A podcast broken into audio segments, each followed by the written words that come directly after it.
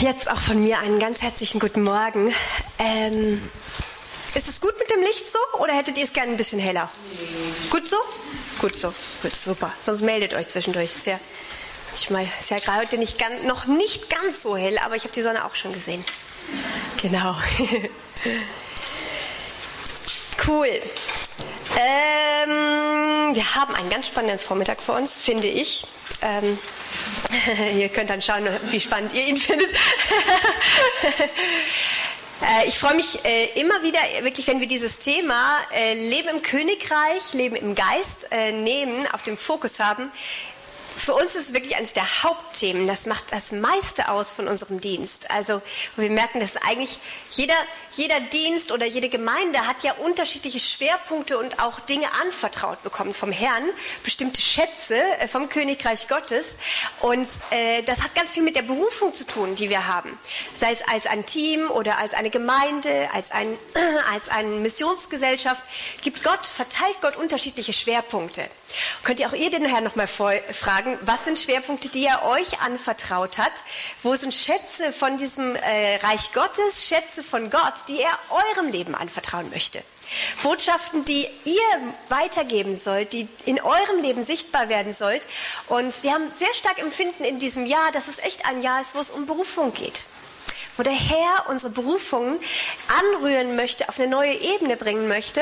Und äh, so da nehmen wir euch auch total mit hinein. Wir haben voll Glauben, dass Gott in dieser Woche eure Berufungen anrühren möchte. Und auch, wir beten hier immer für ganz Deutschland, Österreich, Schweiz. Wir beten in diesem Jahr ganz stark, dass Gott Berufungen in unseren Nationen wieder hervorholt, die vielleicht brachgelegen haben, oder neu ergehen lässt. Wir beten echt auch für die Kinder. Ich habe als klein, als Kind habe ich gewusst, dass der Herr eine Berufung für mich hat, auch für die Nationen. Und äh, darin lebe ich, seit ich Teenager bin. Und so, das ist keine Frage von Alter der Herr, wenn der Herr uns berührt, so wie Samuel dann im Tempel, ich am ersten Tag gesagt habe, hier bin ich, Herr, dein Knecht hört. Da war Samuel noch ziemlich klein. So, der Herr möchte unsere Berufungen anrühren in diesen Tagen. Und Vater, ich bete einfach nochmal dafür. Das berührt mich immer so. Ich finde es so, so genial, Herr. Bei allem, wo mich das Thema von klein auf begeistert hat mit Berufungen, Herr, dich begeistert es viel mehr. Du hast mehr ein Interesse daran dass äh, de, deine Ruf und deine Berufung aus unserem Leben mit Kraft hervorkommt, als selbst wir das haben. Und so laden wir dich ein, Herr, auch heute zu sprechen, zu uns, zu unserem Leben, zu unseren Berufungen. Komm mit Licht und komm mit deinem Reden, Herr, dass wir mit großer Klarheit und großer Freude erkennen können, was du für uns hast, Herr. Und was du dir gedacht hast, was du tun möchtest, Herr, mit uns in unserer Lebenszeit, unserem kleinen Puzzlestück hier auf der Erde, Herr. Amen. Also dieses Leben im Königreich, dieses Leben im Geist, das ist so unser Puzzlestück, wo wir merken, äh, das ist was, da haben wir einen großen Schwerpunkt drauf bei uns im Dienst. Deswegen auch am Büchertisch werdet ihr lauter Materialien finden, die eigentlich alle immer in die gleiche Richtung zielen. Also manchmal wirklich auch predigen wir fast immer dasselbe, immer nochmal mit anderen Worten oder von der Ecke. Manche von euch haben schon viele MP3s gehört und eigentlich sagen wir fast immer dasselbe. und ähm, nicht deswegen, weil uns nichts Neues einfallen würde, sondern einfach, weil das, was wir sagen, ähm, schon äh, äh, ist, das ist einfach dieses Puzzlestück, was der Herr uns anvertraut hat und wo wir merken, das wollen wir sehen, dass das im Leben von Menschen real wird. Und das finde ich genial am Königreich Gottes, dass es Gott nie darum geht, einfach nur, dass unser Wissen erweitert wird. Das ist nicht Gottes Plan. Auch hier ist es eine Sommerbibelschule, aber unser Ziel, auch mit uns und euch, ist nicht, dass ihr hinterher mehr wisst. Ist auch cool, aber äh, das, ist nicht, das ist nicht das, worum es geht. Und äh, Gott, Gottes Plan und Idee war immer, er wollte, dass Dinge im Leben real werden. Und das finde ich cool. Also ich bin sehr praxisorientiert von klein auf. Ich wollte immer, dass Dinge, Dinge sollen möglichst praktisch sein. Und ähm, das ist, was Gott auch möchte. Gott möchte, dass Dinge im Leben sichtbar werden. Selbst Jesus heißt es, das Wort wurde Fleisch. Im äh, Johannesevangelium. Das Wort wurde Fleisch. Das Wort wollte nie einfach nur Wort bleiben. Wortstudium, einfach um Worte zu kennen. Das Wort wollte immer Fleisch, anfassbar, greifbar, erlebbar, mitten unter den Menschen sein. Und das will das Wort heute immer noch. Das Wort möchte Fleisch werden in dir, in mir, in unserem Leben, hier mitten in unseren Nationen. Anpackbares Wort Gottes, dass Leute, wenn sie mit uns in Kontakt kommen, mit lebendigem Wort in Kontakt kommen. Die haben vielleicht nicht die Worte dafür, wissen nicht genau, was los ist, aber es ist wie bei Jesus wussten das auch viele nicht und haben gedacht, da ist irgendwas. Und sind, haben wir ihm zuhören wollen. Warum? Das Wort wurde Fleisch. Das Wort soll Fleisch werden in deinem und meinem Leben, real werden, anfassbar werden. Und äh, dafür braucht es dieses äh, Training, dieses äh, Leben, wo das Wort wir aufnehmen, einfach auch hören. Deswegen auch ein Grund von dem, dass wir fast immer dasselbe sagen, ist, dass es nicht funktioniert, indem wir äh, einfach das Wort hören und versuchen umzusetzen, sondern das Wort muss Gestalt gewinnen in uns verstoffwechselt werden. Deswegen, wir hören es, hören es wieder, hören es wieder. Und das Wort wird zu unserer Substanz. Das Wort wird real Teil so sehr unseres Lebens, nicht mehr wegzunehmen. Nicht mehr trennbar von uns. Und das finde ich total cool. Das auch, sagt die Bibel, macht uns weise dann. Es ist ein riesiger Unterschied äh, zwischen ähm, griechischen Verständnis von, äh, von Weisheit, zum Beispiel wenn, wenn Griechen von Weisheit gesprochen haben, oder wenn das hebräische Weltbild von Weisheit spricht. Das ist ein riesiger Unterschied. Im Griechischen Super, danke dir. Im griechischen Weltbild, jetzt dürft ihr alle wieder zu mir gucken, ähm, im griechischen Weltbild, ähm, das kennen wir alle von der Schule auch, weil unser Schulsystem ist extrem griechisch geprägt. Ähm, Im griechischen Denken wird Weisheit vermittelt über Lehrstühle. Da gibt es einen Lehrer, dann gibt es Schüler, die sitzen da. Wir haben hier auch ein bisschen so ein Setting fast. So ein Lehrer predigt, Schüler sind da, man hört zu, dadurch man, kriegt man mehr Wissen, mehr Verständnis, das macht einen weiser. Es ist nicht die biblische Definition von Weisheit. Im Hebräischen wird Weisheit nicht einfach nur durch Predigten, nicht nur durch Lehre vermittelt, sondern im Hebräischen macht, ist ein Mensch dann weise, wenn eine Wahrheit, die er gehört hat, die gepredigt wurde, diese Wahrheit sich mit dem Leben verbindet. Und in dem Moment, wo das passiert, die Wahrheit sich in deinem Leben verbindet, dann bist du ein Stück weiser. Aber vorher nicht. Es hat nichts mit dem Wissen zu tun. Weisheit, biblische gedachte Weisheit, biblisches Verständnis von Weisheit ist, Wahrheit muss sich verbinden mit deinem Leben, muss anpackbar, real fühlbar, merkbar sein. Das macht dich zu einer weiseren Person. Dass in hunderten Situationen in unserem Leben Gott möchte, dass wir dieses, was sein Wort sagt, die Wahrheit, die wir gepredigt bekommen haben, dass wir die ausleben können real erleben können. Zig Situationen erleben. Ich habe das erlebt. Dieses Wort ist wahr. Es hat sich in meinem Leben erwiesen. Dieses Wort ist in meinem Leben lebendig geworden. Und wenn wir das bezeugen können, Zeugen sind von der Realität des Wortes, das macht uns weise.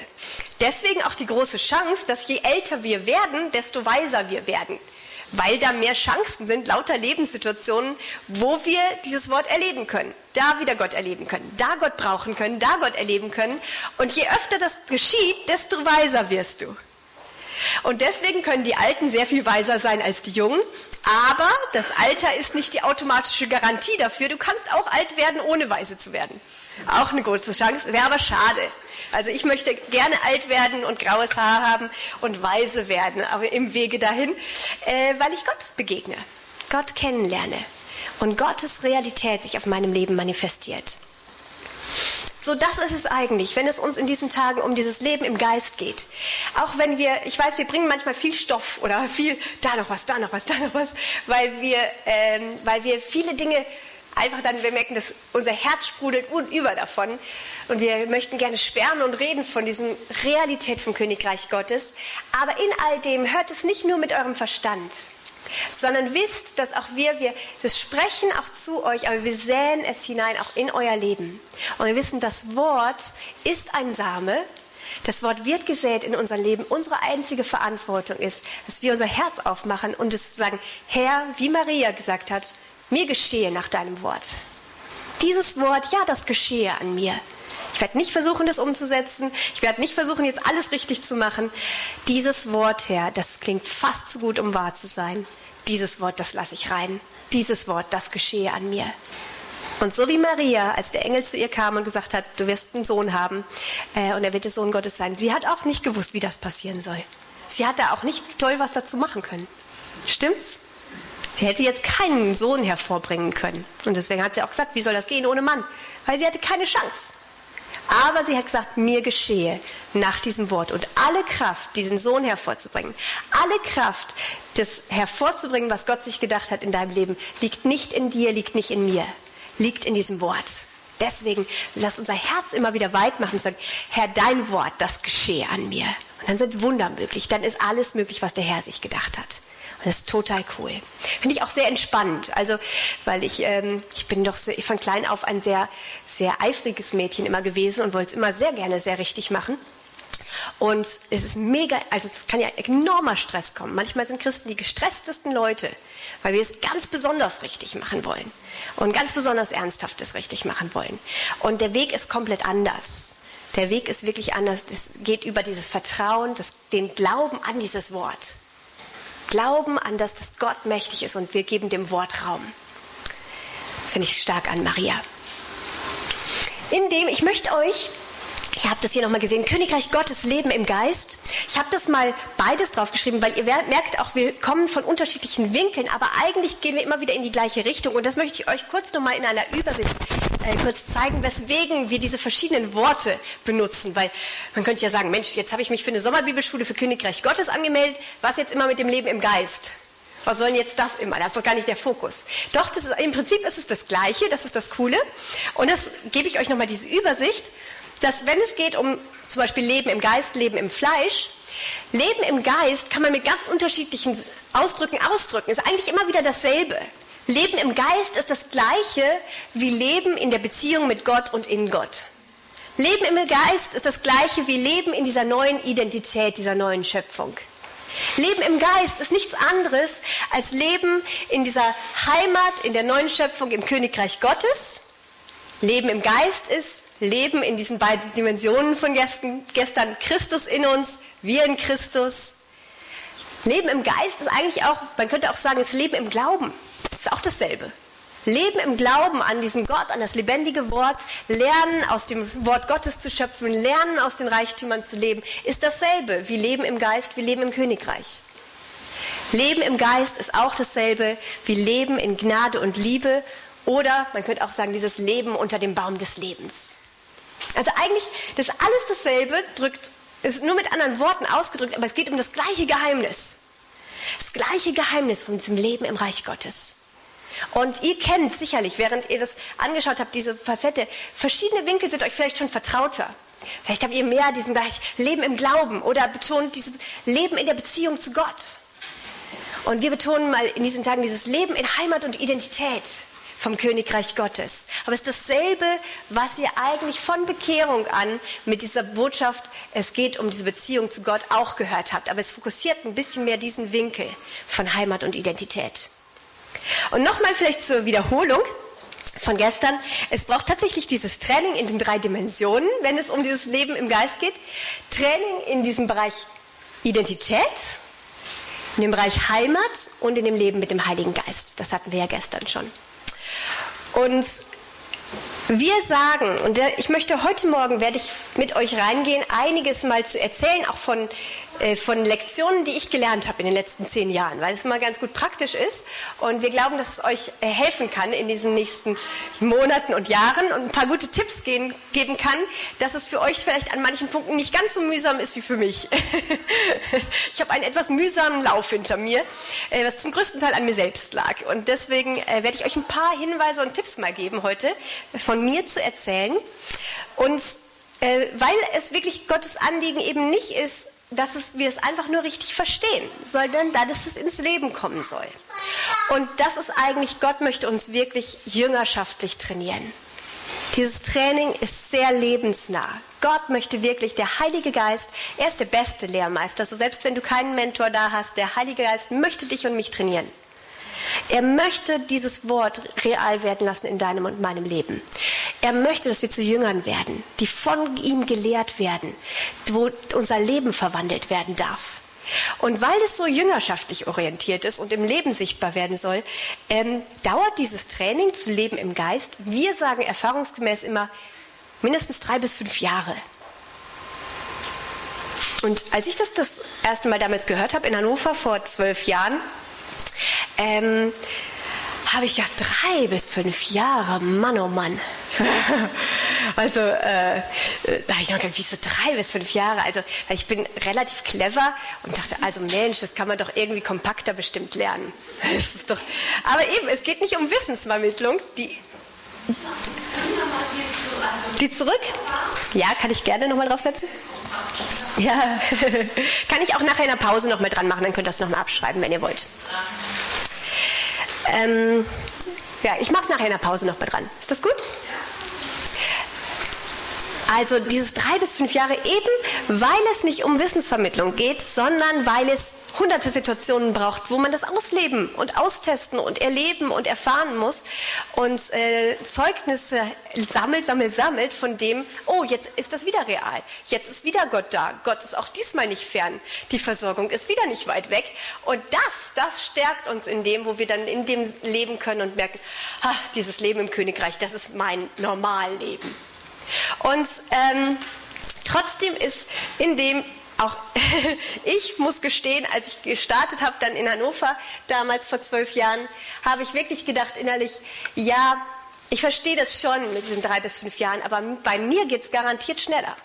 Ich war echt ziemlich zuversichtlich, weil äh, ich aus dem christlichen Kontext komme, von klein auf aufgewachsen in der Gemeinde. Meine Eltern sind beide Leiter und äh, ich habe von klein auf Gemeinde geliebt, hatte keine Rebellionsphase oder so, sondern ich habe immer gewusst, ich möchte Jesus nachlaufen und bin von klein auf Leiter gewesen. Ab zwölf Jahre habe ich Kindergottesdienst mitgeleitet und dann die Jugendgruppe geleitet und dann Missionseinsätze geleitet und äh, Missionsschulen mitgeleitet und mit all dem kam ich nun nach Hannover vor zwölf Jahren und dann sagte, äh, sagte Moni und die anderen sagten so, also so drei bis fünf Jahre Training.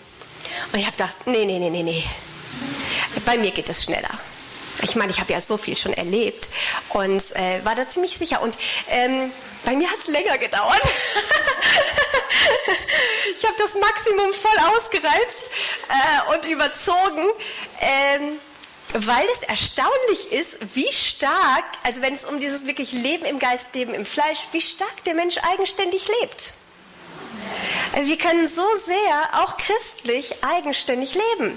Mit bestem Willen, mit bestem Herzen. Das war ja wirklich, ich habe ja wirklich Jesus immer geliebt und habe wirklich für ihn leben wollen, aber eben seinen Weg nicht verstanden, der so anders ist.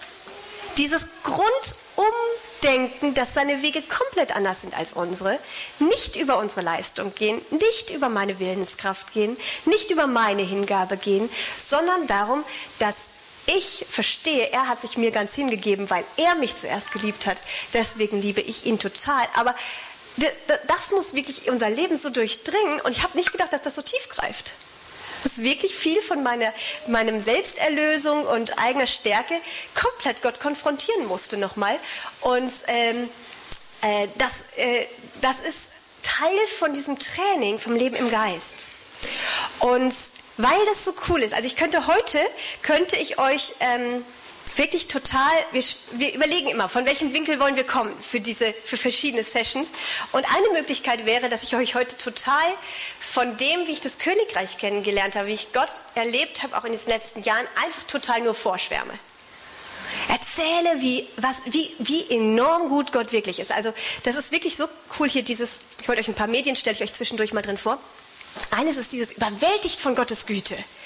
Vielleicht haben das ein paar von euch schon mal gelesen. Ähm, das ist ein Buch, das hat Monika geschrieben zusammen mit Hannah White Smith. Hannah White Smith, die ist schon gestorben und zwar 1911 schon.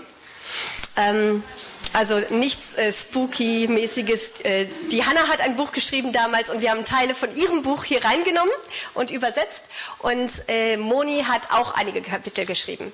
Weil als Moni vor vielen, vielen Jahren dieses Buch von der Hanna damals in die Hände bekommen hat, hat sie das gelesen und hat, es hat ihr Leben ergriffen total. Und gemerkt, boah, irgendwie, die Hanna, die schwärmt total von dieser Güte Gottes. Und einerseits war das total cool, andererseits hat Moni gemerkt, dass permanent in ihr was reagiert hat und gesagt hat, ja, also Gott ist schon total gut, aber. Aber er ist natürlich auch der Richter, aber er ist natürlich auch manchmal echt hart. Aber er ist natürlich auch da manchmal sehr strikt und dies und das. Und dann, während sie das gelesen hat, hat sie immer wieder dieses Ja-Aber gemerkt in sich und hat gemerkt, das ist ja jetzt mal spannend. Jemand ist mal absolut begeistert von Gott, schwärmt von seiner Güte und in mir reagiert ständig ein Ja-Aber. Hammer! Und das hat sie, da hat sie gemerkt, boah, Herr, erlöse mich von diesem Ja-Aber. Wo wir begrenzt sind, in dem wirklich zu glauben, dass er so unglaublich gut ist. Und Moni hat das an sich rangelassen damals und gesagt, ich möchte diesen Gott kennen, den die Hannah kennt, der wirklich so gut ist, wo nichts in mir mehr dagegen spricht. Und das ist dieser Hauptkampf von dem Training beim Leben im Geist, ist dieser Kampf ist ein Kampf um dieses Vertrauen an die Güte Gottes. Ist er wirklich so gut? Meint er es wirklich gut auch mit meinem Leben? Oder ist er nicht doch manchmal gut und manchmal eher hart und ich muss doch lieber selber gucken, was das Beste ist für mich?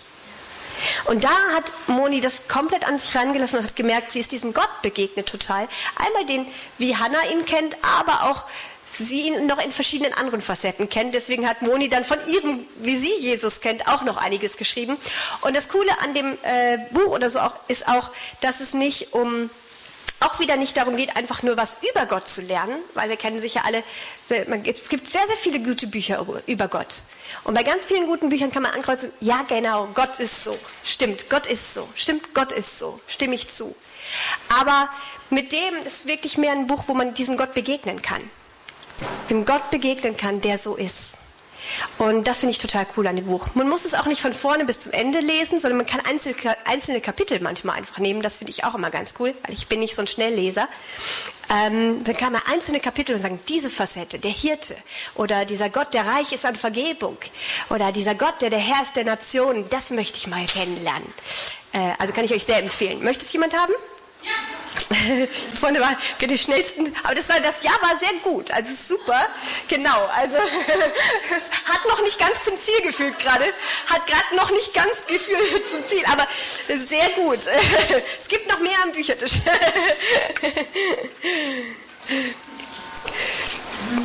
Genau. Und deswegen, ähm, in dem, weil dieses Ja, aber, wir kennen, glaube ich, das alle, dieses, wo man merkt, oh ja, okay, jemand ist mal, da sind mal Leute voll begeistert von dem Königreich, aber wir haben auch ganz viele, manchmal innerlich Gegenreaktionen und Gegenargumente. Und das ist Teil von diesem, von dieser Art, davon erlöst uns der Herr. Von dieser Art, dass wir dass der natürliche Mensch ist immer in Widerrede zu Gott. Und diese Botschaft von, dem, von der Erlösung, dass Jesus Christus gestorben ist, nicht nur um unsere Sünden zu vergeben, sondern um uns selbst mit ans Kreuz zu nehmen, das ist eigentlich der Hammer. Uns mit unserer Widerrede, mit unserer Widersprüchlichkeit, diesem Ja, aber, diese Art, auch bei mir, ich weiß das, ich war nicht veränderbar in dem Sinn bei den Sachen. Zutiefst bin ich an Punkten kritisch gewesen. Und das ist, Gott wusste, er kriegt uns nicht verändert. Es war nicht sein, nicht sein Weg. Er hat gewusst, Menschen sind nicht einfach verbesserbar. Das ganze Volk Israel ist Zeuge, Zeuge dafür über Jahrhunderte. Menschen sind nicht verbesser oder veränderbar. Nicht mit den besten Geboten. Das, deswegen brauchte es diese Lösung, dass Jesus gekommen ist und Gott gesagt hat, meine einzige Lösung ist Tod. Tod diesem alten, widersprechenden, widerstrebenden Menschen, der immer misstrauisch sein wird, seit Adam und Eva mit misstrauisch ist, ob Gott wirklich gut ist. Und da gab es nur die Lösung Tod und Auferstehung eines neuen Menschen. Und das ist das, was bei der Wiedergeburt passiert ist. Wir sind in Christus gestorben, eine neue Schöpfung ist hervorgekommen, die jetzt fähig ist, Gott zu vertrauen und Gott zu kennen. Und das ist der Hammer, dass Gott selbst das für uns getan hat. Für mich mein größtes Zeugnis meines Lebens ist wirklich, Gott hat mich erlöst von mir selbst von meiner Enge, von meiner Widersprüchlichkeit, von meinem Misstrauen, von meiner Ungeduld, von meinem Unglauben. Gott hat mich erlöst von mir selbst. Das ist die beste Botschaft. Und da, äh, das ist eigentlich auch, das, dass er das gemacht hat für uns, das ist diese Botschaft, die in uns Fleisch werden soll.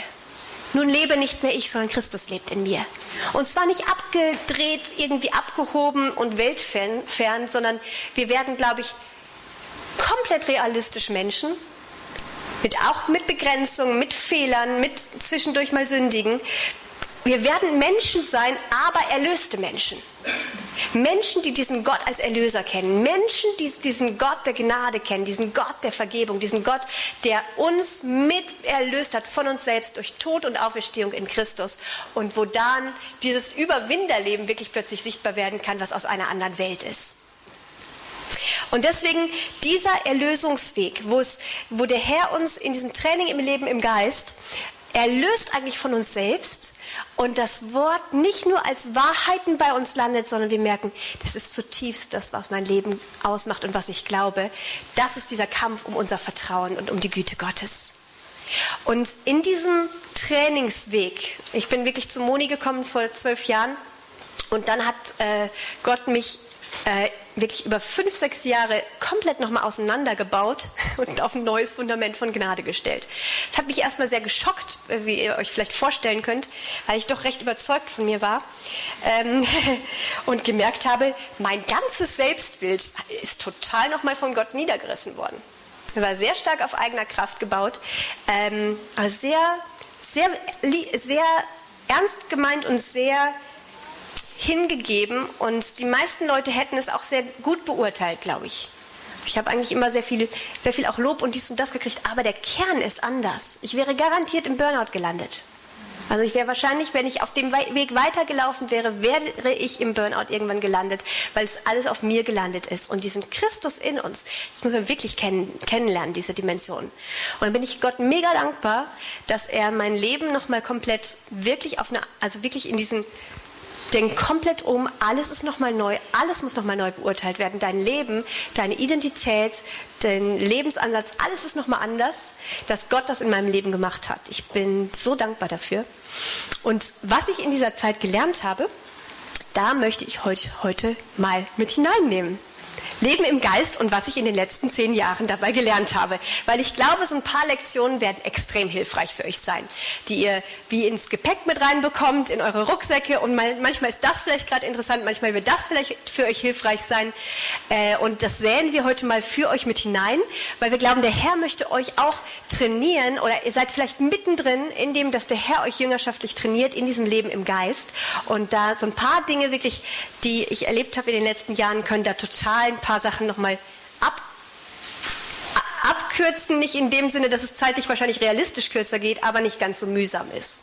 Also ich sehe nicht so aus, aber Moni hat echt Arbeit mit mir gehabt. Das war nicht so leicht.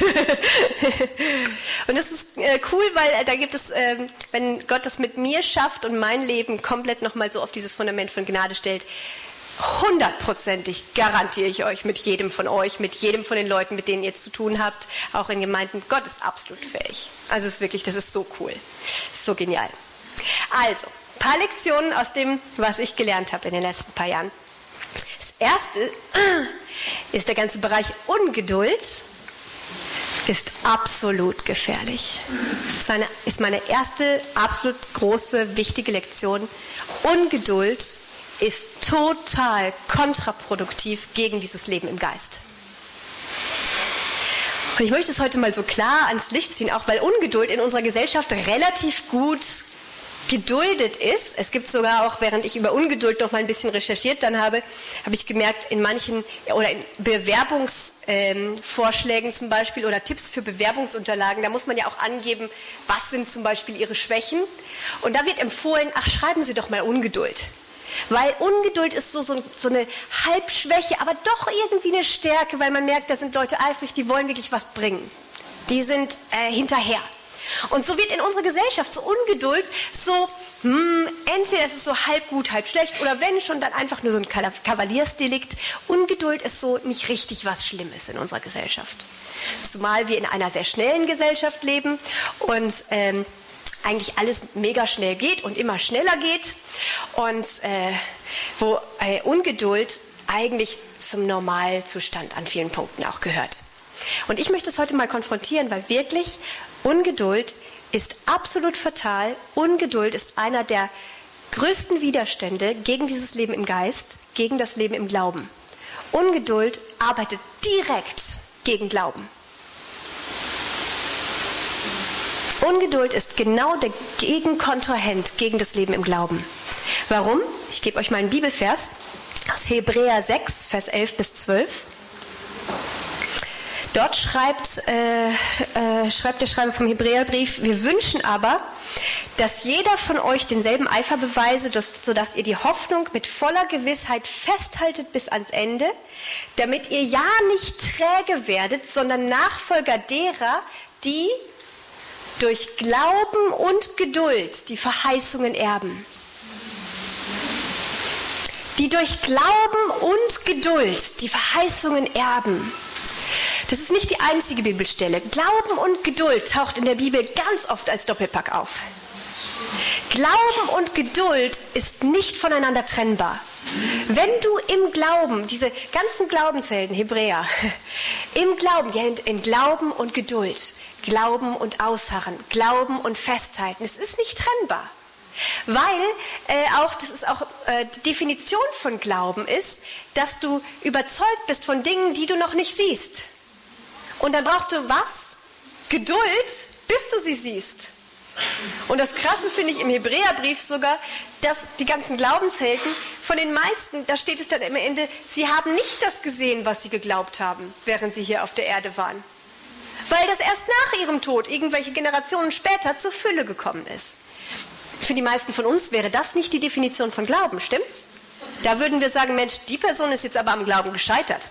Ihr Leben lang sagt sie, ich glaube für Erweckung hier in der Stadt, nichts passiert, würden wir sagen, also der hat ein bisschen übertrieben, der Glaube war nicht stark genug. Stimmt's? Bibel sagt genau das Gegenteil. Sagt, nein, das ist nicht real. du kannst voller Glauben festhalten an Dingen, die du vielleicht dein Leben lang nicht siehst, aber die die nachfolgenden Generationen sehen werden. Abraham das Vorbild der Vater des Glaubens.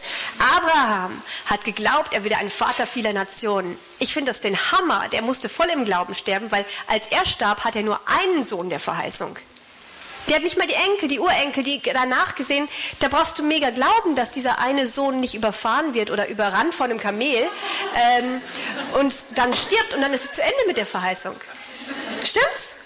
Also ich finde es wenn der zumindest schon mal 30 oder 50 Nachfolgen gehabt hätte, wäre die Chance auf diese Vater vieler Völker Sache viel größer. Aber mit diesem einen, also da hätte er echt Schiss haben können. Und er hat nichts gesehen von der Fülle dessen, was der Herr verheißen hat, während er gelebt hat. Aber wir definitiv, ich glaube, das, was, jetzt, was wir jetzt haben, wo selbst dann die, die Nationen, die Heidenvölker mit eingepfropft sind in Abraham, das hat selbst Abraham sich nicht erdenken können damals. Also diese vielen Völker sogar in Israel, aber auch jetzt die Nationen, die noch in Abraham mit reingepflanzt werden und Nachkommen Abrahams sind. Wie ihr dieses Lied vielleicht kennt, das Kinderlied, Vater Abraham hat viele Kinder. So, und das übersteigt wahrscheinlich alles, auch was Abraham sich hat vorstellen können. Und definitiv die Verheißungen sind voll erfüllt worden. Und Abraham hat sie erlangt. Aber nicht zu Lebzeiten. Hier auf der Erde sprengt unser Vorstellungsvermögen, sprengt unser Rangehen und es konfrontiert unseren Unglauben. Deswegen Glaube und Geduld. Ich glaube dir, Herr, und ich werde dir glauben, selbst wenn ich nicht sehe hier auf Erden, was ich glaube. Selbst wenn ich es gerade nicht fühle, das hatten wir gestern. Selbst wenn ich es gerade nicht fühle, selbst wenn gerade alles dagegen spricht in meinen Gedanken und vielleicht gerade alles, was ich erlebe dagegen spricht. Und trotzdem, Herr, dein Wort ist wahr. Trotzdem unterstelle ich mich deinem Reden. Und selbst wenn ich es nicht gerade sehe, ich glaube deinem Wort, ich achte es höher als alles andere. Das sind die Glaubenshelden. Und das braucht mega Geduld. Ungeduld, nochmal, ist dieser größte Feind des Glaubens, weil Ungeduld uns dann die Verheißungen raubt, weil wir sie loslassen. Weil wir zu schnell dann sagen, oh, es hat nicht geklappt. Für mich deswegen auch diese Sache mit meiner Geschichte, wo der Herr mich äh, in diesen ganzen Jüngerschaftsprozessen trainiert hat in diesen letzten zehn Jahren. Das gerade die ersten fünf, sechs, sieben Jahre. Ähm, da war für mich zum Beispiel einer dieser Ungeduldssätze in mir war, also wenn es noch mal zwei Jahre braucht, also das ist zu lang, es muss mindestens bis da und da muss es durch sein. Habe ich innerlich ziemlich oft gesagt. Also bis nächstes Jahr will ich wirklich durch sein. Dann gebe ich auf. Wenn ich bis nächstes Jahr nicht anders wirklich äh, erlebe, diese ganzen Realitäten auch von dem Freiheit in Christus. Ich habe ziemlich viel Druck und Überforderung und Gebundenheiten und so gehabt und erlebt. Und ich habe innerlich immer wieder gesagt, wenn das nicht bis nächstes Jahr durch ist, also dann kann ich nicht länger hier mit Moni arbeiten als Assistentin, dann bin ich fehl am Platz. Und Ungeduld setzt immer diese Limitierung und sagt, nur wenn es bis dann durch ist, dann mache ich weiter. Sonst lasse ich los. Ungeduld spricht immer und redet und sagt, es dauert zu lange. Das wird nichts mehr. Meistens schon, als sei es schon gelaufen. Es ist eh schon gelaufen. Keine Chance, klappt nicht, wird nicht, vergiss es. Es hat nicht geklappt. Und Ungeduld droht. Wenn es nicht bis da und da durch ist, dann hast du es halt nicht geschafft. Dann hast, kannst du halt aufgeben mit deiner Berufung. Dann hast du es verpasst. Schon 20 Jahre lang, wenn das nicht bis nächstes Jahr durch ist, gib's auf, lass los. Dann geht es nicht mehr durch mit deiner Berufung. Kannst vergessen. Stimmt's? Genauso redet Ungeduld. Total fies, raubt diese Verheißungen Gottes und gibt uns ständig dieses Angebot, jetzt lass los. Jetzt lass die Verheißungen los. Jetzt, jetzt hast du lange genug Gott geglaubt und gewartet und du siehst nichts davon. Jetzt kannst du aufgeben. Und manchmal die frustriertesten und die, ähm, hoffnungslo die mit meister Hoffnungslosigkeit sind manchmal die, die am Anfang am eifrigsten festgehalten haben. Über fünf, zehn, 15 Jahre manchmal. Menschen können manchmal lange festhalten und dann aber so sagen, jetzt ist zu spät. Also jetzt habe ich, jetzt, jetzt ist vorbei. Und wir brauchen deswegen, die Bibel sagt so oft, Ausharren habt ihr nötig. Geduld haben wir mega nötig. Weil wir, wir sollen laufen unseren Lauf bis zum Ende, selbst wenn wir bis zu unserem Tod nichts sehen, niemals in Entmutigung, Entmutigung reingehen. Niemals in Hoffnungslosigkeit und niemals Ungeduld herrschen lassen. Weil in unseren Augen scheint es manchmal nicht ungeduldig zu sein. Wir sagen also, jetzt 15 Jahre, das ist doch nicht ungeduldig. Oder? Aber, oder hm, hier Mose und Abraham oder so 40 Jahre, das ist, äh, also der ist nicht ungeduldig. Aber Gott hat eine andere Perspektive. Gott denkt in Generationen. Gott hat die Jahrtausende vor Augen. Und Gott ist größer, sehr viel größer. Und wir sollen in seine Ewigkeitsdimension reingehen, ergriffen werden von seiner ewigen Realität und aus dem heraus sagen, ich bleibe geduldig bis in, und wenn es noch tausend Jahre dauert. Weil bei Abraham, das sind tausend Jahre noch oder 2000 Jahre, wo diese enorme Fülle von dem, was dann, was dann an Nationen gesegnet sind durch Abraham hervorgekommen ist. Ungeduld ist fies und zerstörerisch und komplett gegen die Wege Gottes. Auch ein, eine äh, äh, trickreiche Sache nochmal ist Ungeduld macht uns unglücklich. Ungeduld hinterfragt ständig, ob mit uns alles in Ordnung ist oder ob wir vielleicht total daneben sind. Ungeduld spiegelt dir immer, du kannst erst dann richtig glücklich sein, wenn du richtig frei bist. Du kannst erst dann richtig glücklich sein, wenn du richtig, zum Beispiel du hast einen Beruf im Heilungsdienst, wenn du richtig im Heilungsdienst bist, erst dann kannst du richtig glücklich sein. Du kannst erst glücklich sein, wenn du mit, der, mit einem Leben, wenn du gewachsen bist und erst dann darfst du richtig glücklich sein. Und das ist nicht wahr. Es ist total fies und total zerstörerisch. Das ist so, als würde man einem Baby sagen, so Baby, die nächsten 20 Jahre, also erst wenn du erwachsen bist, dann kannst du so richtig glücklich sein. Weil das Ziel ist, dass du erwachsen wirst. Aber bevor du nicht erwachsen bist, sei bloß nicht glücklich.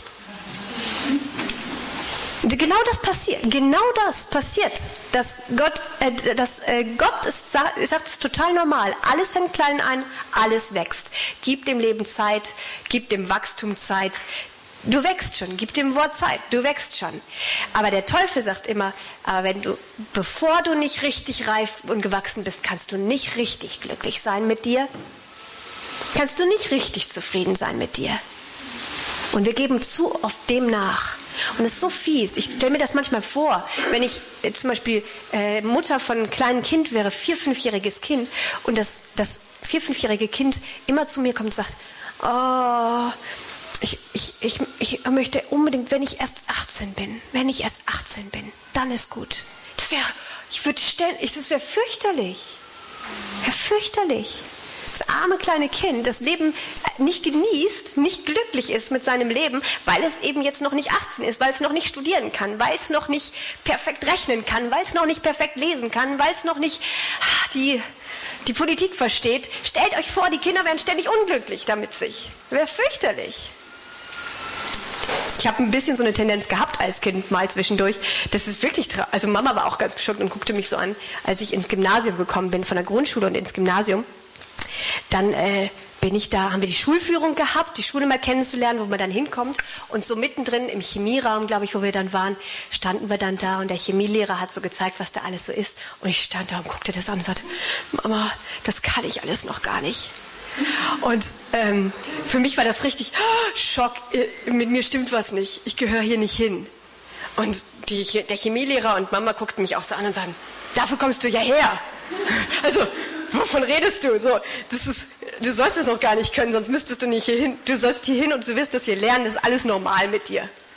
Aber wir haben diese Tendenz manchmal als Menschen und denken, all das müsste ich jetzt schon können. All das, das müsste längst durch sein. Äh, und so der Herr ist anders mit uns. Der Herr liebt auch Wachstum und solange wir wachsen, wachsen, wachsen, ist es gut. Auch unterschiedliche Wachstumsstufen. Hauptsache wir wachsen und bleiben nicht auf dem Punkt, wo wir sind, aber nie Ungeduld und Unzufriedenheit Raum geben. Ungeduld bewirkt dummerweise auch genau das Gegenteil von dem, was wir eigentlich erhoffen. Ungeduld verlangsamt uns und macht Umwege. Das ist mein Zeugnis. Deswegen mein Zeugnis mit dem, dass ich sage, ich habe die Zeit drei, fünf Jahre, sechs, ich habe, glaube ich, sechs, sieben Jahre mindestens gebraucht, äh, wo ich gemerkt habe, jetzt lebe ich in dieser Realität und es ist so Teil meines Lebens, dass ich darin mich sicher bewegen kann.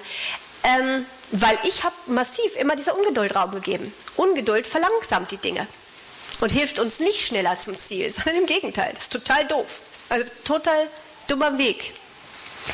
Außerdem bringt Ungeduld immer Frustration, Unglauben, Murren, Jammern, Klagen, Ärger und Unglücklichsein mit sich. Sind so in dem Gefolge von Un Ungeduld.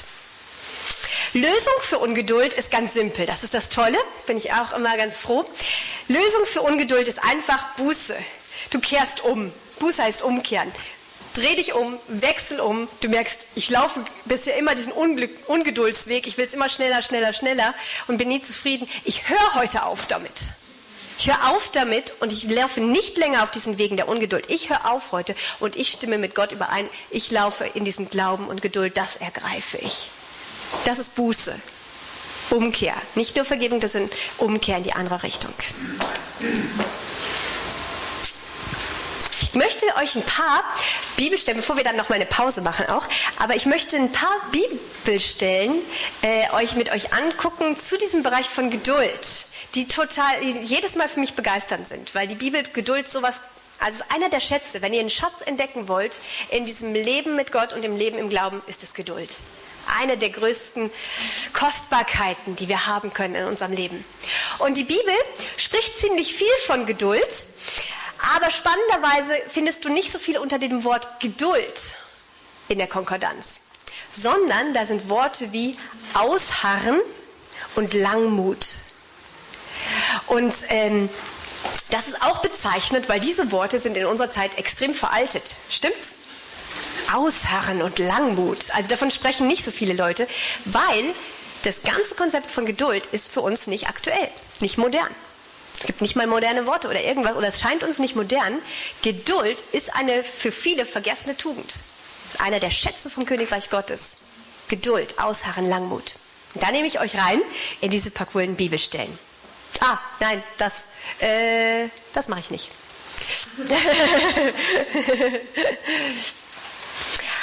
Also, Galater 5, Vers 22, ein euch allen bekannter Vers. Die Frucht des Geistes aber ist Liebe, Friede, Fro Liebe, Freude, Friede, Langmut, Freundlichkeit, Güte und Treue, Enthaltsamkeit und Sanftmut. Galater 5, Vers 22. Die Frucht des Geistes ist Langmut. Ungeduld ist keine Frucht des Geistes. Auch nicht, wenn die Ziele nobel scheinen. Weil das ist das Verdrehte. Wir wollen ja meistens das Richtige. Wir wollen ja das, was Gott will. Wir wollen das für unsere Gemeinden. Wir wollen das für unser Leben, das, was Gott will. Aber wir wollen es voller Ungeduld und das ist keine Frucht des Geistes. Das ist niemals Gottes Weg. Das ist niemals Gottes Weg. Langmut ist eine Frucht des Geistes. Kolosser 1, Vers 11. Wir sollen gekräftigt werden mit aller Kraft nach der Macht seiner Herrlichkeit. Wer möchte das? Gekräftigt werden ah, mit aller Macht, äh, aller Kraft nach der Macht seiner Herrlichkeit. Das finde ich cool, dass Gott uns kräftigen möchte. Und das will er tun. Er kräftigt uns mit aller Kraft. Wozu? Er möchte uns kräftigen zu allem Ausharren, zu aller Langmut und das mit Freuden. Das ist cool. Das möchte Gott, er möchte dich und mich kräftigen am inneren Menschen. Kräftigen, wozu? Zu Langmut. Kräftigen, zu Ausharren. Und das noch mit fröhlichem Gesicht. Deinem Lachen auf dem Gesicht. Sicher, dass der Herr mit uns durchkommt. Und dass der Herr es mit Deutschland schafft, dass der Herr es mit unseren Gemeinden schafft. Keine Ahnung, wie er das macht. Man kann verzweifeln, wenn man die Kirchengeschichte anguckt. Das ist ein Wunder, dass Gott seine Gemeinde so weit gebracht hat. An uns lag es nicht. Jede Generation. Also ist, ich liebe Kirchengeschichte, aber es ist wirklich ziemlich peinlich, was gelaufen ist. Und es ist auch heute, wenn wir es angucken, ist ziemlich peinlich manchmal. Wir sind nicht die Helden. Wir sind nicht die glorreichen Menschen. Überhaupt nicht. Wir machen sehr viel falsch. Und es ist ein Wunder vor der sichtbaren und unsichtbaren Welt, dass Gott seine Gemeinde so hat wachsen lassen, so durch die Jahrhunderte, Jahrtausende durchgebracht hat. Und das ist ein Zeugnis seiner Größe und nicht unserer. Und das darf es auch. Er soll groß sein und es Macht vor der sichtbaren und unsichtbaren Welt. Er ist Herr der Gemeinde. Er baut seine Gemeinde und er schafft das. Und er schafft es in unserer Nation, er schafft es in unserer Zeit. Das liegt sicher nicht an uns. Kolosser 3, Vers 12. So zieht nun an als Auserwählte Gottes, als Heilige und Geliebte, herzliches Erbarmen, Güte, Demut, Milde und Langmut. Zieh Langmut an. Das ist jetzt was, was ihr zum Beispiel morgen früh mal machen könnt dann. Oder heute auch mal gleich machen könnt. Gleich heute Nachmittag oder gleich, gleich, gleich in zwei Minuten. zieht mal Langmut an. Das ist cool. Vielleicht kennt ihr dieses Gewand der Gerechtigkeit, wo man Gerechtigkeit empfängt, manchmal das auch aus der Bibel. Aber zieh doch mal Langmut an wirfst du die alten Gewänder von Ungeduld ab und sagst, so Ungeduld ziehe ich aus, das kann ich mir nicht leisten. Ich ziehe heute Langmut an. dann gehst du fröhlich in den nächsten Tag mit Langmut gekleidet. Ist doch cool, oder? 1. Timotheus 1, Vers 16, einer meiner liebsten Verse auch. Darum ist mir Barmherzigkeit zuteil geworden, damit Jesus Christus an mir als dem Ersten die ganze Langmut beweise, zum Vorbild für die, welche an ihn glauben werden, zum ewigen Leben. sagt hier Paulus. Darum ist mir Barmherzigkeit zuteil geworden, damit Gott an mir seine Langmut beweisen kann.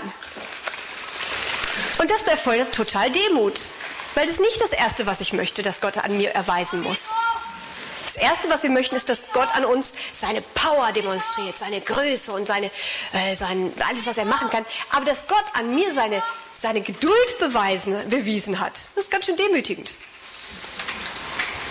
Aber dass Gott seine Langmut, seine Geduld, seine Güte an mir persönlich, aber auch, wie ich eben gesagt habe, an dem Volk Gottes, an der Gemeinde über Jahrtausende bewiesen hat, das bringt Glauben, auch all denen, die auch noch glauben sollen. Weil wir können an uns verzweifeln zwischendurch. Und wir geben uns zwischendurch auf und sagen, also wir, jetzt reicht's. Aber Gott, wenn Gott es an dem, an dem Leben erweist, seine Langmut, dann glaube ich, dass es bei mir auch schafft.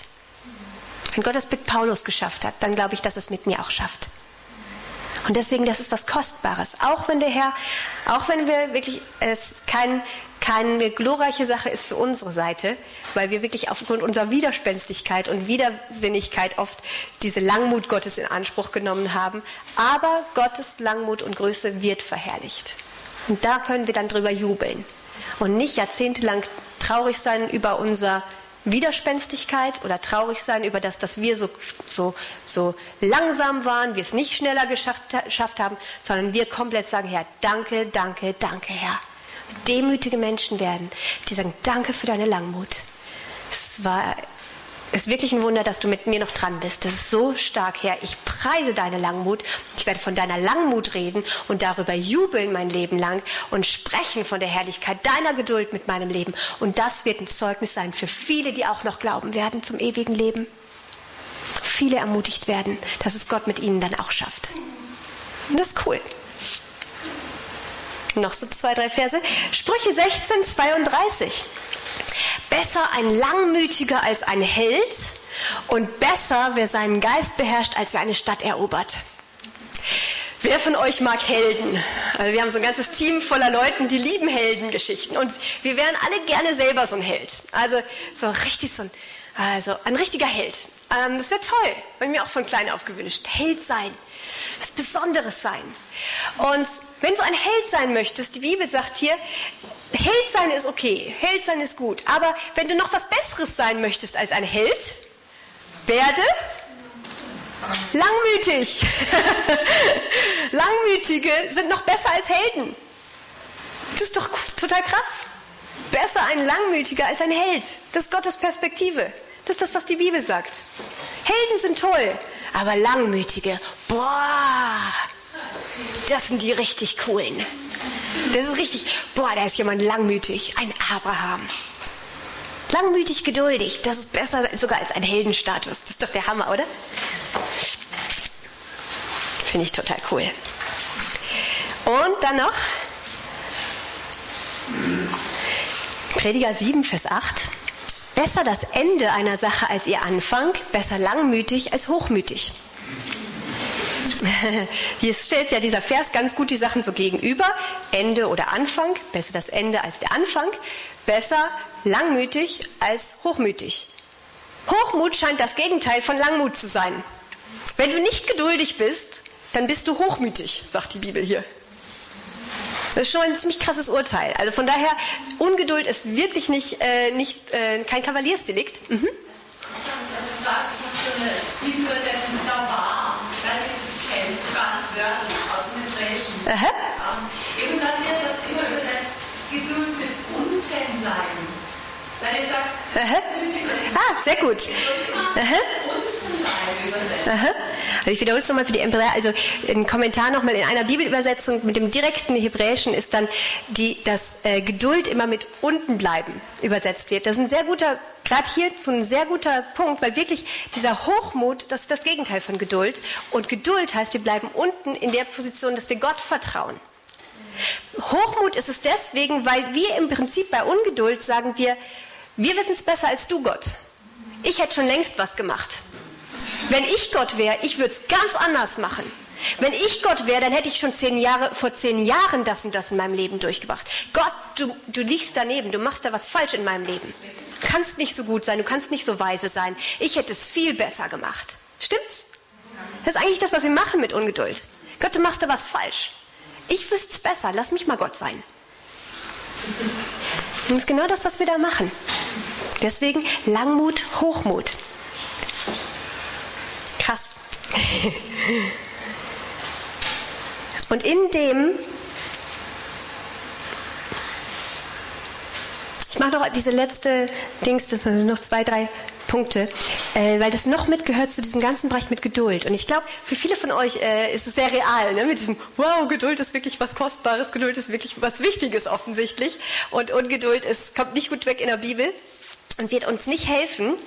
Aber ich möchte gerade noch ein Wort auch sagen zu diesem Bereich von Frustrationen und Entmutigungen, die eben mit Ungeduld Hand in Hand arbeiten.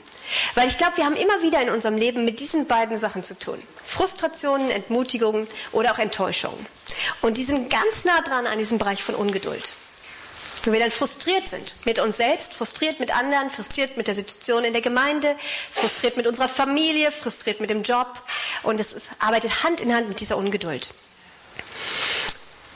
Und wenn das ist, also äh, Entmutigungen, können wir uns ebenso wenig leisten wie Ungeduld. Entmutigung ist mega zerstörerisch. Entmutigung ist deswegen so gefährlich, weil Entmutigung unser Herz dann erfüllt. Wie hier auf diesem Bild, das Herz gefüllt ist mit Entmutigung. Und ihr kennt das vielleicht. Also ich kenne das auch, weil ich merke, puh, mein Herz ist echt ziemlich schwer manchmal, weil ich entmutigt bin. Oder enttäuscht. Oder frustriert.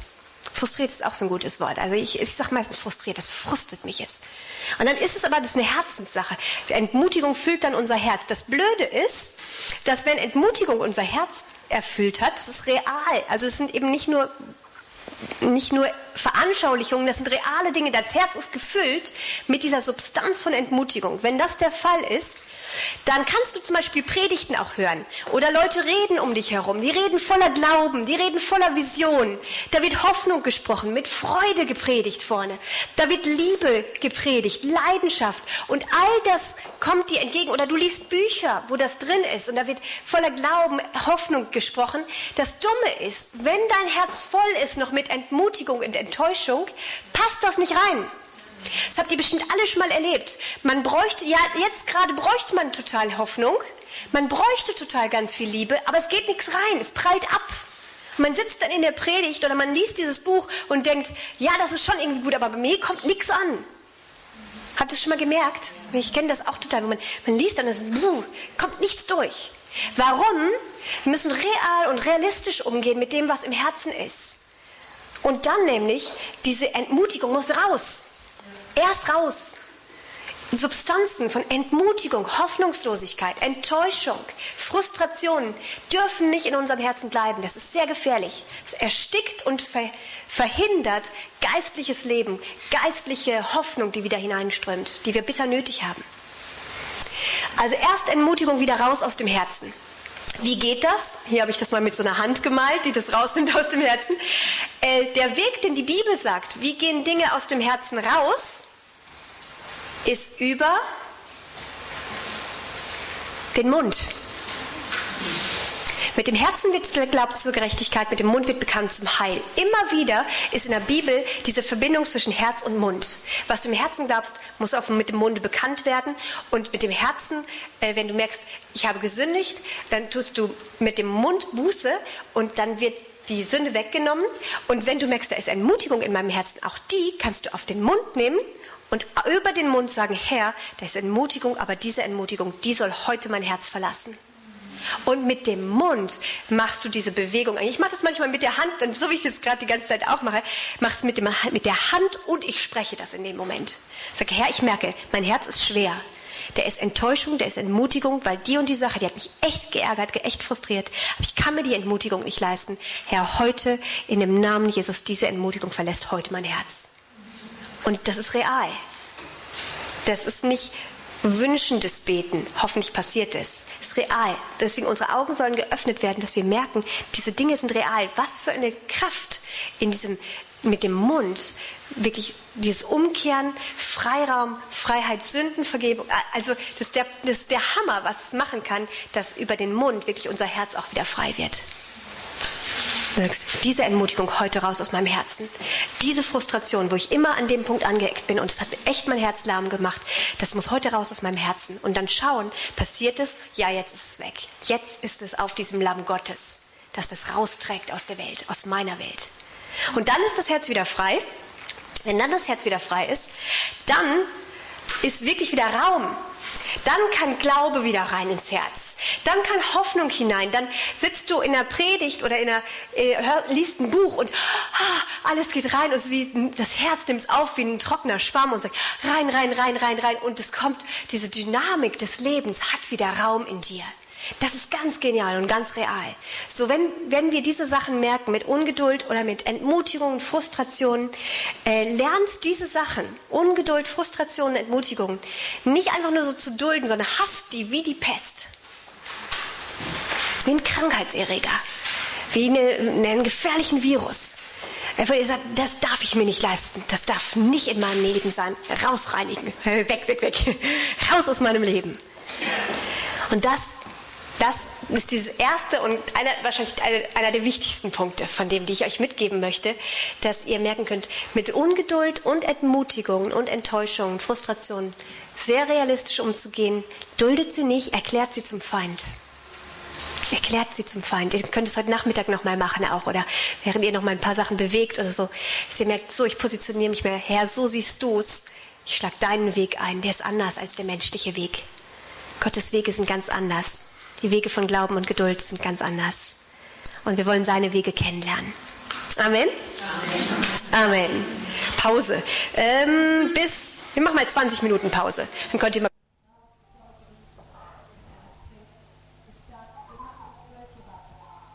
Der zentralen Punkt ist, die ich gelernt habe in diesem Training im Leben im Geist, ist der Bereich Eigenwille. Eigenwille bringt Furcht und Bedrängnis hervor. Das ist was, was ich total gemerkt habe. Eigenwille bringt Furcht und Bedrängnis.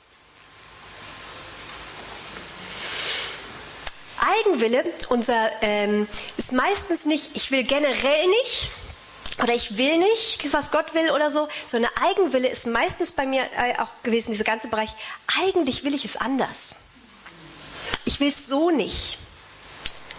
Eigentlich will ich nicht, dass es Geduld braucht.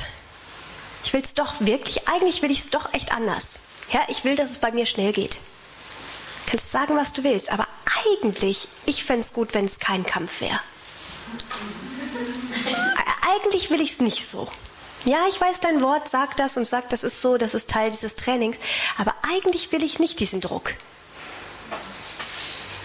Wenn wir in diesem eigenen Willen, wie wir es wollen, bleiben, dann ist das total gefährlich.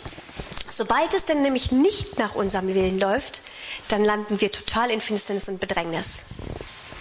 Wenn das nicht eintrifft, weil wir genau weil wir unbedingt wollen, dass es anders läuft. Und wenn das nicht geht, ihr kennt das alles, bei Kindern ist es auch so, wenn die nicht ihren Willen kriegen und die wollen es unbedingt etwas, was passiert? Zorn, Finsternis, Beziehungsbruch. Also das ist, all das haben wir auch, wenn es nicht nach unserem Willen geht. Deswegen ist es gut mitzukriegen, wo sträubt sich unser Wille. Ich habe das total oft erlebt. Also zum Beispiel ein, ein Bereich äh, bei mir ist äh, in diesem Training auch, was ganz wichtiges Teil meines Trainings war, ist, ich wusste, wir haben diese Berufung zum Kampf und ich, ich habe auch, als ich so 13, 14 war oder so, habe ich gewusst, ich möchte total Kämpferin sein in diesem Königreich Gottes. Ich möchte, möchte ausgerüstet werden zum Kampf. Ähm, innerlich aber war es, einerseits wollte ich das total, ich wollte eine Kämpferin sein. Ich wollte total äh, in diesem Reich Gottes wirklich diese Schwertbilder und so mit dem Wort Gottes in der Hand und im Mund und mit äh, Freuden und mit Glauben laufen und Kämpfer sein und so. Ähm, dann aber, wenn, wenn Druck kam, jetzt auch in diesen ganzen Jahren, es kam Angriff vom Feind, es kam Druck, habe ich gemerkt, eigentlich will ich das gar nicht. Ich will nicht kämpfen müssen. Ich habe gedacht, es ist irgendwie heroischer. Also es ist irgendwie, man schwebt ein bisschen mehr, man zeigt das Schwert ein bisschen und es ist alles strahlend. Aber dann, wenn wirklich Druck kam und es kamen wirklich Angriffe von Hinterfragung und Unsicherheit und Furcht und Bedrängnis und der Feind hat angegriffen mit, mit ah, äh, Einschüchterung, da habe ich nicht kämpfen wollen. Was ich gemacht habe, ist, ich habe mich in die Ecke gedreht und habe gesagt, hoffentlich ist es bald zu Ende und habe um Hilfe gerufen. Ich habe nicht gekämpft und habe innerlich eigentlich nicht wirklich kämpfen wollen. Und das ist spannend, das mitzukriegen, weil ähm, äh, also ich zum Beispiel, ich habe gedacht, ich will mich eigentlich lieber erst als Kämpferin fühlen, bevor ich kämpfen muss. Eigentlich will ich erst merken und fühlen, dass ich mich stark fühle. Und dann kämpfe ich und nehme das Wort in den Mund. Aber doch nicht, wenn ich mich jetzt gerade so blöd fühle. Dann kämpfen, das will ich nicht. Wenn meine Stimme dabei ganz doof klingt, weil ich gerade halb am Heulen bin, so will ich nicht kämpfen. Ne? Also das sind diese Sachen, wo ich gemerkt habe, eh, wir haben bestimmte Ideen und bestimmte, äh, bestimmte Muster, wo wir denken, so will ich gerne kämpfen, Herr. Und anders will ich es nicht. Also anders nicht. Das passt mir nicht. Und das ist gut mitzukriegen, weil äh, dann, wenn, wenn irgendwo unser Wille seine eigenen Präferenzen aufrecht erhält, dann hat der Feind sehr leichtes Spiel mit uns. Du wirst, äh, du wirst, ich wurde total instabil dadurch, weil du bist ständig am Wanken. Du willst, was der Herr will, du willst eigentlich kämpfen, aber eigentlich willst du es doch nicht. Jedenfalls so nicht. Und das bringt eine enorme Instabilität. Was bin ich hin und her geschwankt? Was war ich? Auf, ab, auf, ab. Weil ich wollte, aber eigentlich will ich doch nicht. Und eigentlich will ich und eigentlich will ich doch nicht. Und das, das ist, äh, da bist du so leicht angreifbar. Das ist ganz, ganz blöde Position, ganz gefährliche Position, äh, wo wirklich Ärger und Angst und Frustrationen sehr leicht uns übernehmen können. Das heißt, da Eigenwillen entlarven ist eine total coole Sache. Bin so begeistert. Es ist gut, wenn wir unseren Willen mitkriegen, wo unser Wille gerade eigenwillig sich bewegt, weil das Coole ist, dann kann man was machen. Ich habe meinen Willen ganz oft nicht mitgekriegt, weil ich eben äh, fromm dachte, ich will natürlich sowieso, was der Herr will. Wollte ich ja von klein auf. Deswegen habe ich erstmal lange, lange Zeit nicht gewusst, was mit mir los ist und habe erstmal mitkriegen müssen, oho, ich habe doch einen ziemlichen Eigenwillen.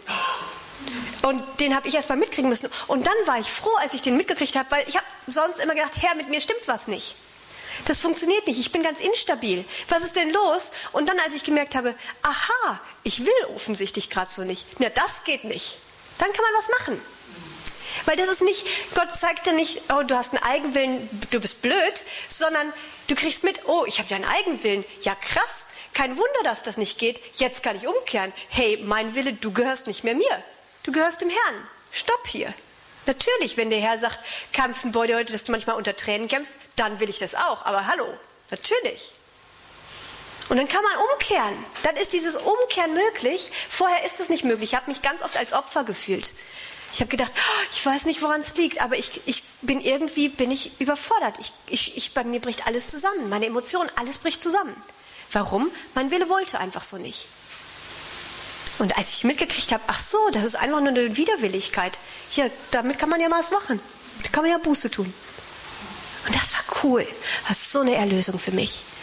Zu merken, ich bin meinem, meinen unterschwellig agierenden Willensvorstellungen nicht ausgeliefert. Und krass ist, ich mache mir eigentlich, was ich mittlerweile gemerkt habe, ich mache mir was ständig willenhaft Vorstellungen, wie ich mir denke, so wäre es gut.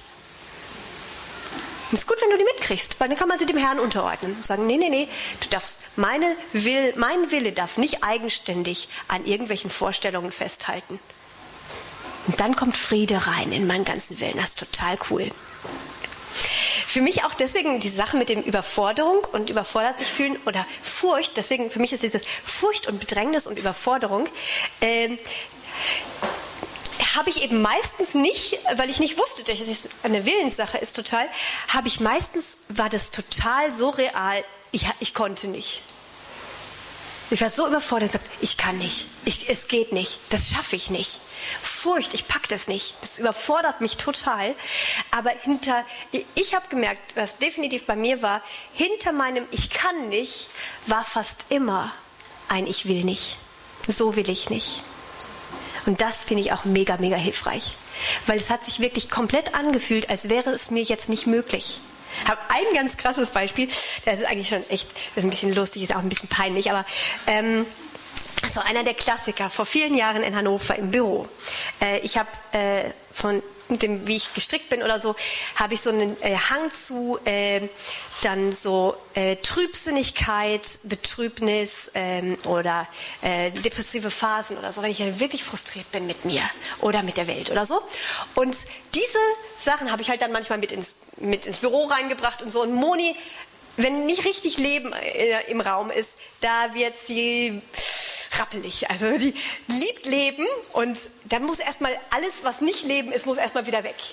Und äh, das ist cool. Also es war für mich rettend, ähm, weil ich habe mich manchmal sonst wochenlang durchgequält mit weniger Leben. Und äh, das ist eigentlich das, Herr Herr will, dass wir Leben im Überfluss haben und nicht zwei, drei, vier, fünf Tage äh, leblos durch die Gegend gehen. Das habe ich gemacht, manchmal wochenlang. Mann, oh Mann. Ähm, jedenfalls, dieser eine besagte Tag, ich saß da, frustriert, voll angegriffen vom Feind, total selbst hinterfragt. einer meiner Hauptfeinde waren die ganze Sache mit Selbsthass und Selbstzerstörung und Selbsthinterfragung und ähm, mit sich unglücklich und unzufrieden sein und so. Und es war total da und war voll unter dem, mit mir ist alles nicht in Ordnung, ich schaffe gar nichts und ich schaffe nichts. So, so saß ich dann da und Moni gesagt, stopp mal, jetzt äh, Esther, wir brauchen hier Leben in der Bude. Ähm, was ist denn los? Und ich, ja, ich bin total angegriffen und dies und das. Und Moni hat dann da in dem Moment gesagt, weißt du was, Esther, das ist gerade nur ein Angriff vom Feind. Das ist gerade nur wirklich, der Feind greift dich an. Weißt du was, steh mal mit mir auf jetzt und jetzt trittst du mal auf den Boden und sagst, der Feind ist wirklich unter deine Füße gestellt, der darf dich nicht so quälen. Und ich, also diese Situation hätte, echt man, hätte man filmen müssen. Man wusste damals noch nicht, dass es so ein, äh, das erzähle ich relativ oft dieses Zeugnis, weil es so simpel eigentlich. Ich aber war wirklich buchstäblich fast körperlich wie gelähmt. Ich habe gesagt, nein, es geht nicht. Also ist, ihr müsst euch mich jetzt mal vorstellen, in tief betrübt, voll Hoffnungslosigkeit. Es ist immer schwierig, wenn ich hier mitten voll am Predigen bin und ihr merkt, ich bin frei von dem. Äh, aber verheult, frustriert, zutiefst denkend, das geht nie. So ungefähr. So könnt ihr mich vorstellen. Und ich habe wirklich wie fast körperlich gedacht, das geht nicht. Ich kann nicht. Buchstäblich, ich habe gedacht, ich weiß nicht, wie ich dieses Bein hochkriegen soll. Lähmung fast körperlich, weil das Dämonische ist auch real. Fleisch ist auch real. Bei mir war ganz viel einfach Fleisch. Ähm, aber in dem Moment dann, weil es war wirklich auch der Feind mit dem Spiel, fleischlich, dämonisch, ich kann nicht. Ich kann jetzt nicht mein Bein heben. Ich kann jetzt nicht treten. Ich, ich habe keinerlei Berechtigung. Ich kann nichts und, und ich habe mich voll als Opfer gefühlt und voll im Unterdruck. Aber Fakt ist eigentlich, ich habe wirklich so, ich wollte nicht. Ich wollte nicht. Das hat mir total gestunken in dem Moment, dass das der Weg sein sollte. Ich wollte es anders. Ich wollte jetzt erstmal verstanden und getröstet werden. Ich wollte jetzt erstmal ein bisschen zwei Stunden Ermutigung und ein bisschen Erklärung, wie, wie der Weg jetzt wäre, dass ich frei werden kann. Und wenn ich dazu dann irgendwann Ja sage, dann vielleicht mache ich irgendwas. Aber ich, ich trete doch jetzt nicht einfach mit dem Fuß auf den Boden. Ich fühle mich gar nicht danach. Ich fühle mich nicht danach, ich, ich denke gerade nicht so, ich fühle mich überhaupt nicht ausgerüstet, jetzt dem Teufel zu widerstehen. Das mache ich jetzt nicht. Das war eigentlich innerlich kein Wunder, dass ich wie gelähmt bin. Ich wollte überhaupt nicht. Ähm, Moni ist so super. Ich wusste, was total geholfen hat bei ihr, ist, ich wusste, sie war immer so hinterher, dass ich wirklich ein Leben habe und dass es mir gut geht. Ähm, ich wusste, ich komme da nicht raus aus dem Büro, bevor ich nicht wieder Leben habe. und bevor es mir nicht wieder gut geht. Von daher wusste ich, es hat dann noch anderthalb oder zwei Stunden gebraucht. Die arme Moni hat echt manchmal mich irre lange anpredigen müssen äh, bis sie mein Herz dann überzeugt hat, dass es doch wirklich jetzt mir hilfreich sein könnte, wenn der Feind wieder weicht. Und dann irgendwann habe ich dann äh, gemerkt, der Herr hat Gnade gegeben. Also wenn ihr Buße tun könnt, ist es Gnade von Gott. Ich weiß, es ist nicht in mir, Buße zu tun. Ich bin so dankbar für jedes Mal, wo der Herr mir Gnade gegeben hat, umzukehren und zu sagen, jetzt lasse ich mich darauf ein, vergib mir, Herr. Vergib mir meine Widerspenstigkeit, vergib mir meine Eigenwilligkeit. Und ich dann wirklich einfach gesagt habe, nein, Teufel, du weißt, gehst jetzt weg und gehst unter meine Füße, weil Christus ist da. In zwei Minuten war alles weg. In zwei Minuten war ich frei. Und äh, denkst, was habe ich da für einen Aufstand gemacht vorher? Weil es ist dieses Aus, äh, wie dieses Wechseln, ich unterordne mich dem Herrn. Ich, ich gebe ihm Raum. Er ist mein Erlöser. Ich schaue weg von mir. Teufel, du musst weichen. Christus ist größer. Und das ist genau dieses. Äh, auch die Bibel ist ja auch cool, denn ähm, zum Beispiel diese Bibelstelle mit dem äh, aus Malachi 3 Vers 20, die kennt ihr vielleicht auch.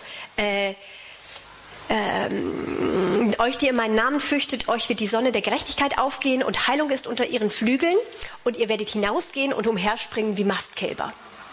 Das ist eigentlich genau diese Strategie fast auch mit dem, wie äh, Modi gesagt hat, stopf mal auf den Boden. Sie, wenn sie gesagt hätte, jetzt spring mal rum wie ein Mastkalb. Was meint ihr? Bei mir hätte auch reagiert. Nee, so jetzt nicht. Aber das Krasse ist, wenn ich wusste, selbst auch während Moni das gesagt hat, ich wusste, dass Gott da eine Hilfe für mich drin hätte. Ich wusste, da könnte eine Möglichkeit sein, um mich jetzt aus meiner Bedrückung rauszuholen aus Bedrängnis rauszuholen. Aber ich wollte diesen Weg nicht. Ich wollte es nicht so. Und da, auch wenn Gott sagen sollte zwischendurch mal, hey, jetzt die, die, die Strategie, die Betrübnis gerade loszuwerden, diese dunkle Wolke, die Strategie, ich werfe dir das zu als Rettung, Maleachi 3, Vers 20, steh auf, spring umher wie ein Mastkalb. Ich würde sagen, 95 Prozent von uns, wir würden es nicht wollen. Wir wollen auf einem anderen Weg aus der Trübsal rausgebracht werden. Und wir demütigen uns dann nicht unter das Wort, aber das ist nicht, dieses Wort ist uns nicht geschickt, um uns zu ärgern, oder um uns vor den Kopf zu stoßen, wenn Gott sagt, hey, damit bist du innerhalb von einer Minute frei von jeder Trübsal, das ist cool. Das wäre total Liebe, stimmt's? Das ist nämlich nicht hart. Das ist Liebe von Gott, wenn er dann sagt, jetzt das, nimm das, spring umher wie ein Mastkalb. Und ich garantiere euch, das Coole ist, ist eine super Strategie hier, dieses Umherspringen wie ein Mastkalb.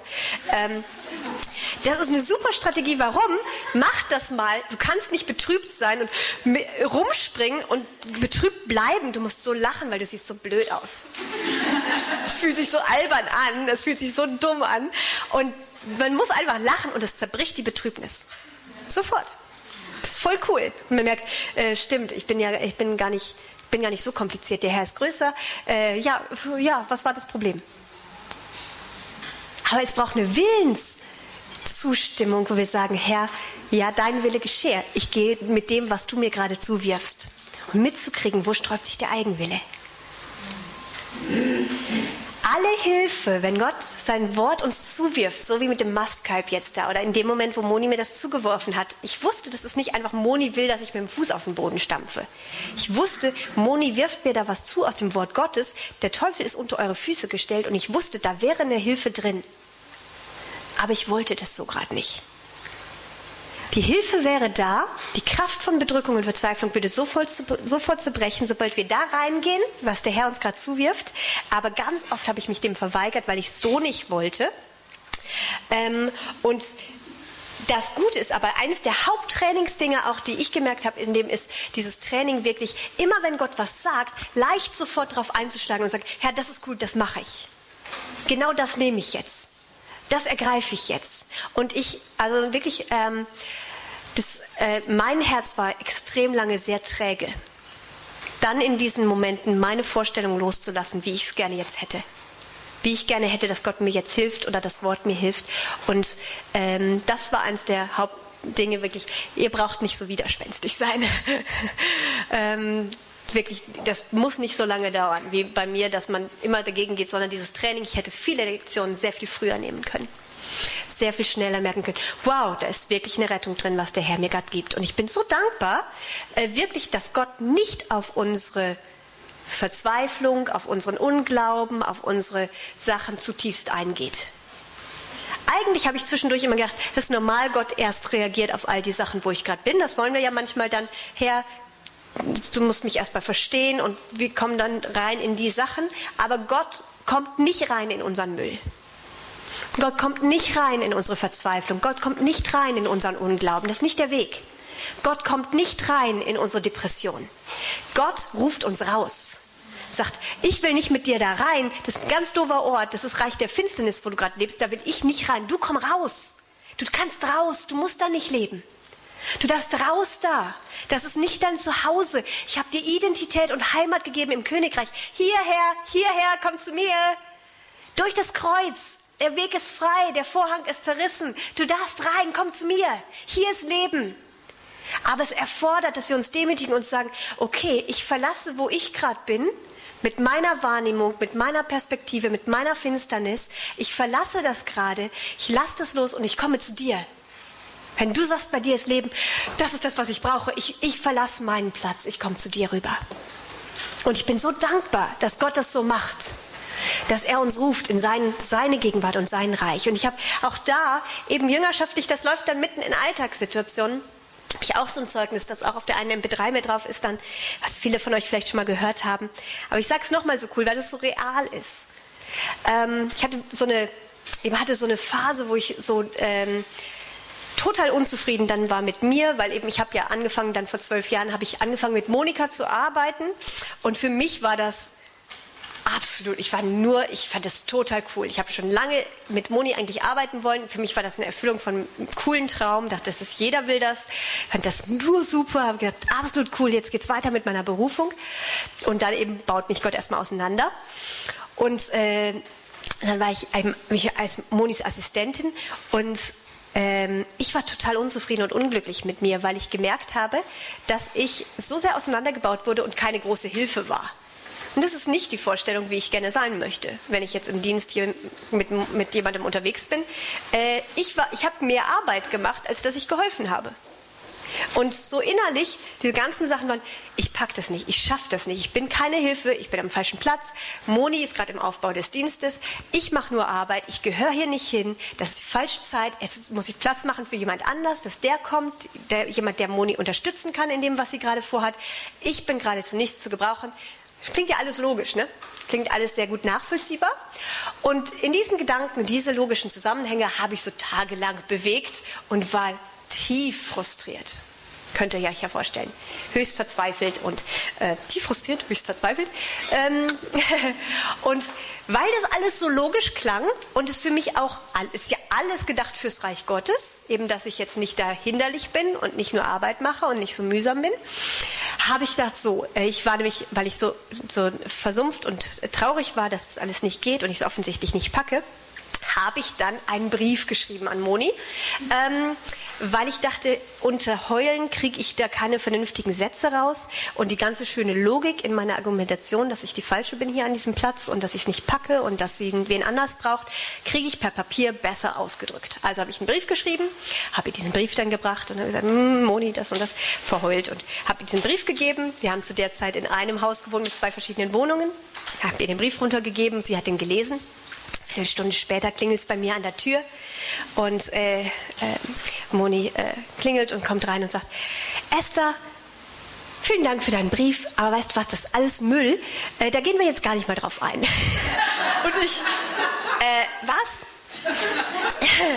Weil ich hatte jetzt vier, fünf Tage damit verbracht, ordentlich zu Papier zu bringen, all meine Logik in diesen Gedankengängen, alle Argumente äh, wieso es gerade nicht geht. Und ich habe gedacht, sie pflückt die jetzt mit mir auseinander und jetzt schauen wir. Und sie hat gesagt, nee, danke für den Brief, aber das ist totaler Müll. Da gehe ich gar nicht mit dir rein. Und dann habe ich gesagt, wie jetzt?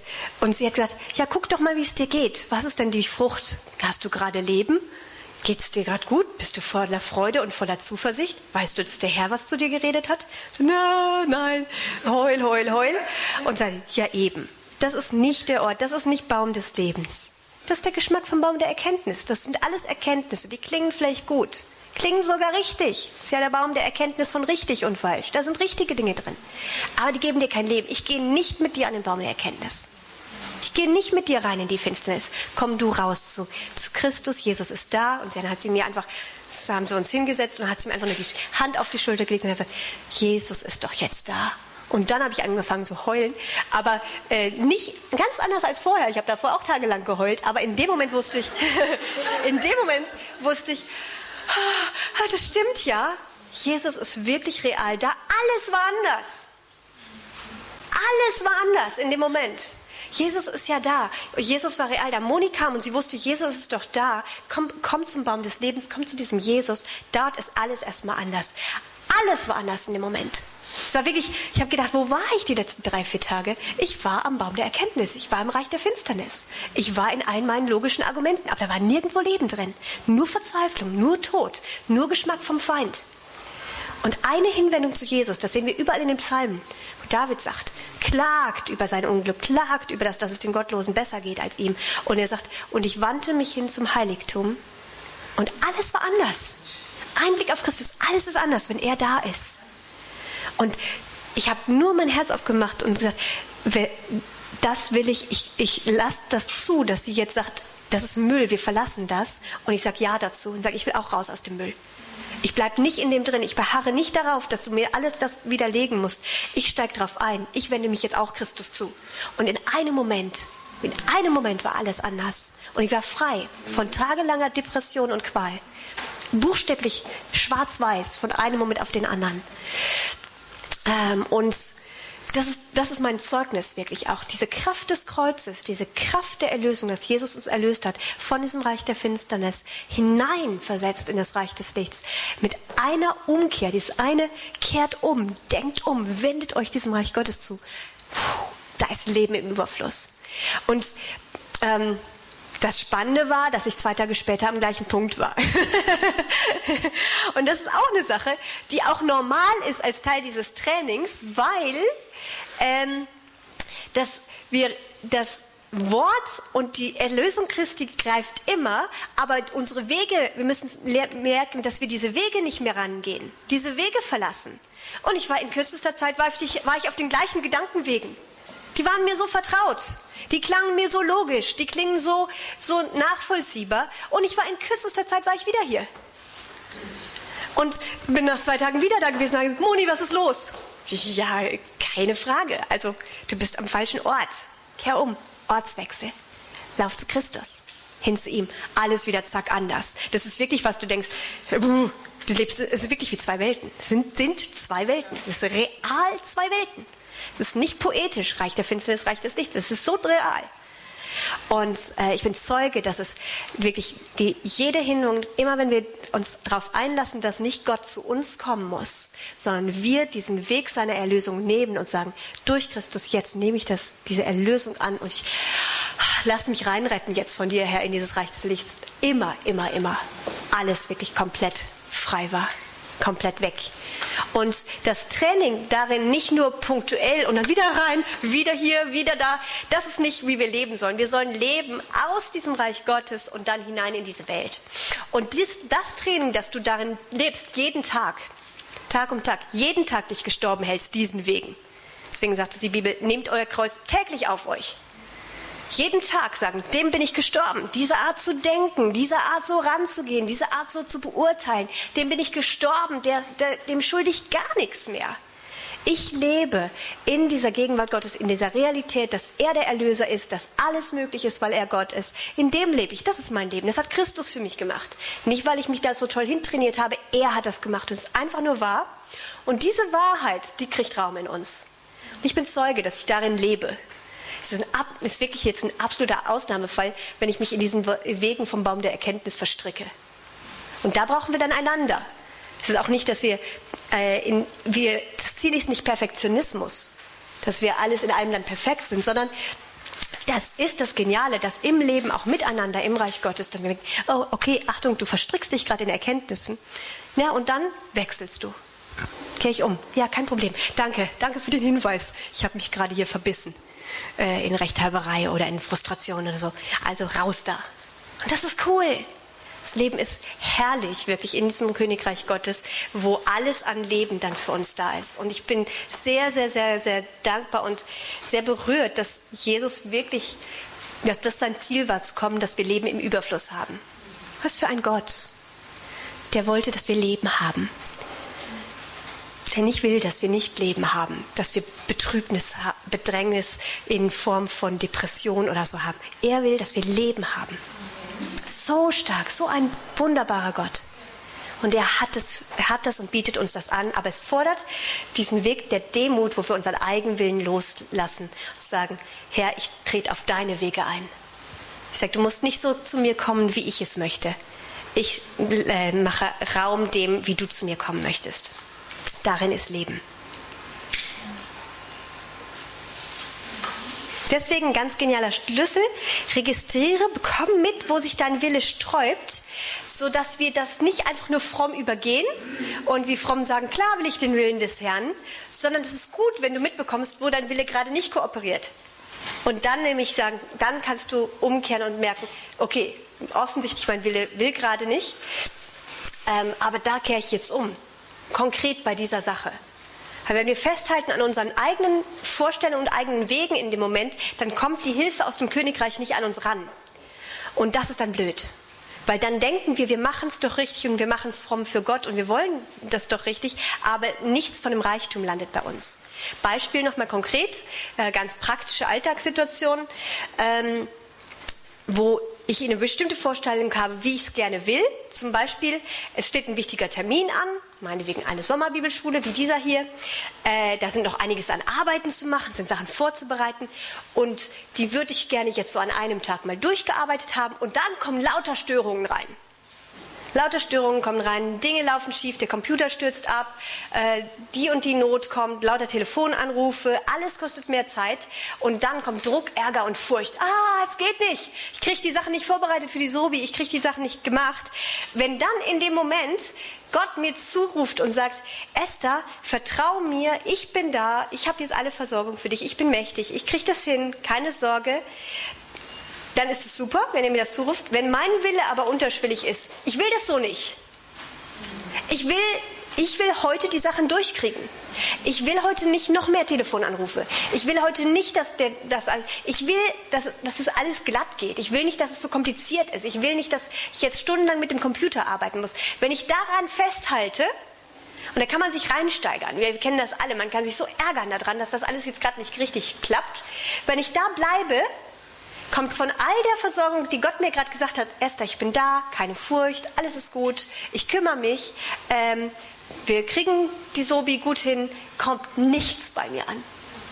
Und das ist das Doofe, weil wir machen das ja, wir wollen es für Gott, ich will ja für Gott die Sobi heute durchkriegen, zum Beispiel die Vorbereitung, aber die Hilfe kommt nicht bei mir an und dann habe ich in dem Moment kein Leben nicht den Überfluss von Leben. Dann habe ich nur Furcht und Druck, ob es klappt.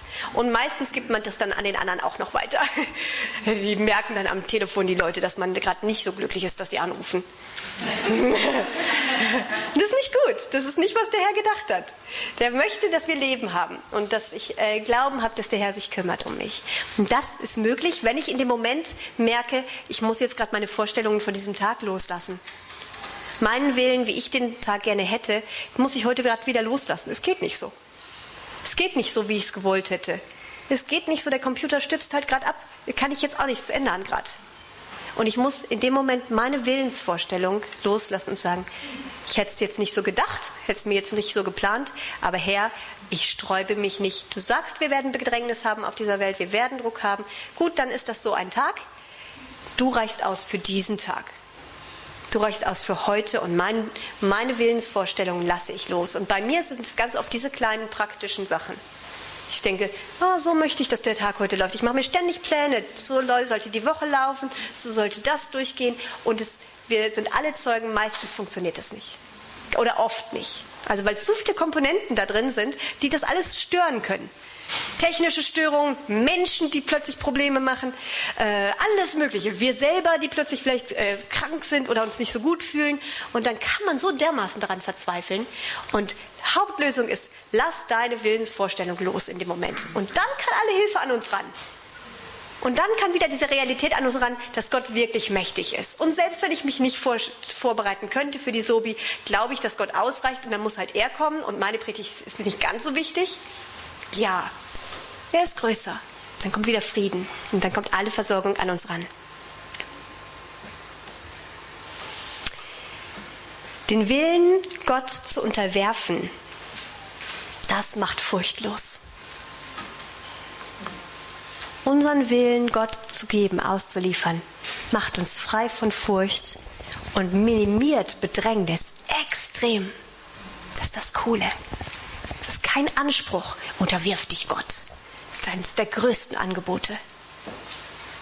Hat so viel Angst aus meinem Leben entfernt, so viel Furcht entfernt. Einfach weil ich mein, meine, meine Vorstellungen, meinen Willen, mein, mein Sein ihm unterwerfe. Absolut cool. Unser Wille soll dabei nicht schwach sein. Ziel ist nicht ein schwacher Wille. Unser Wille soll stark sein. Wir sollen einen starken Willen haben. Aber der Fokus unseres Willens ist, Gott zu glauben und nicht Dinge durchzubringen. Wir wollen meistens mit unserer Willenskraft die Dinge zum Ziel bringen, für Gott, für Gott Sachen durchkriegen. Das ist nicht, was unser Wille soll. Unser Wille soll stark sein im Vertrauen auf Gott. Sagen, das ist mein höchstes Ziel. Ich will Gott glauben heute. Selbst wenn alles nicht durchgeht, was ich mir gedacht hatte und vorgestellt habe, ich will heute Gott glauben. Und da kann ein Wille so stark drin sein, sich niemand daraus bringt, Gott zu vertrauen. Und das ist cool.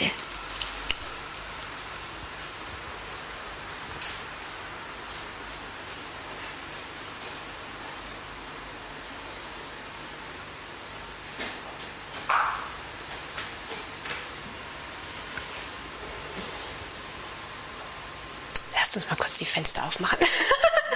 es ist so warm. Einmal kurz die Fenster auf und die Türen auf. Wir haben nur noch eine Viertelstunde, aber ich gehe einen Punkt noch mit euch rein. Ist das gut für euch?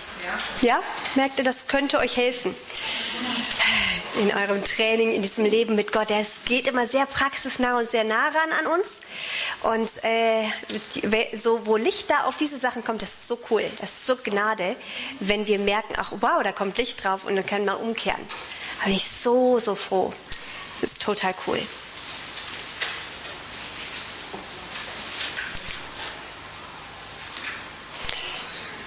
Der dritte Punkt, den ich noch mit euch angucken möchte, von dem, äh, was ich äh, noch gelernt habe, ist Furcht und Angst. Warum kommen Furcht und Angst? Einmal eben wegen dieser Willenssache, aber auch dieses, weil ich noch zu viel zu verlieren habe. Furcht, Angst, Unsicherheit, Überforderungen kommen fast immer dann, wenn wir noch zu viel zu verlieren haben. Ähm, zum Beispiel auch, manchmal denkt man ja auch, Mensch, okay, zum Beispiel äh, einfach pff, jetzt, äh, man, mh, mm, zum Beispiel, man müsste jetzt äh, predigen oder so und du hast dann Lampenfieber oder so.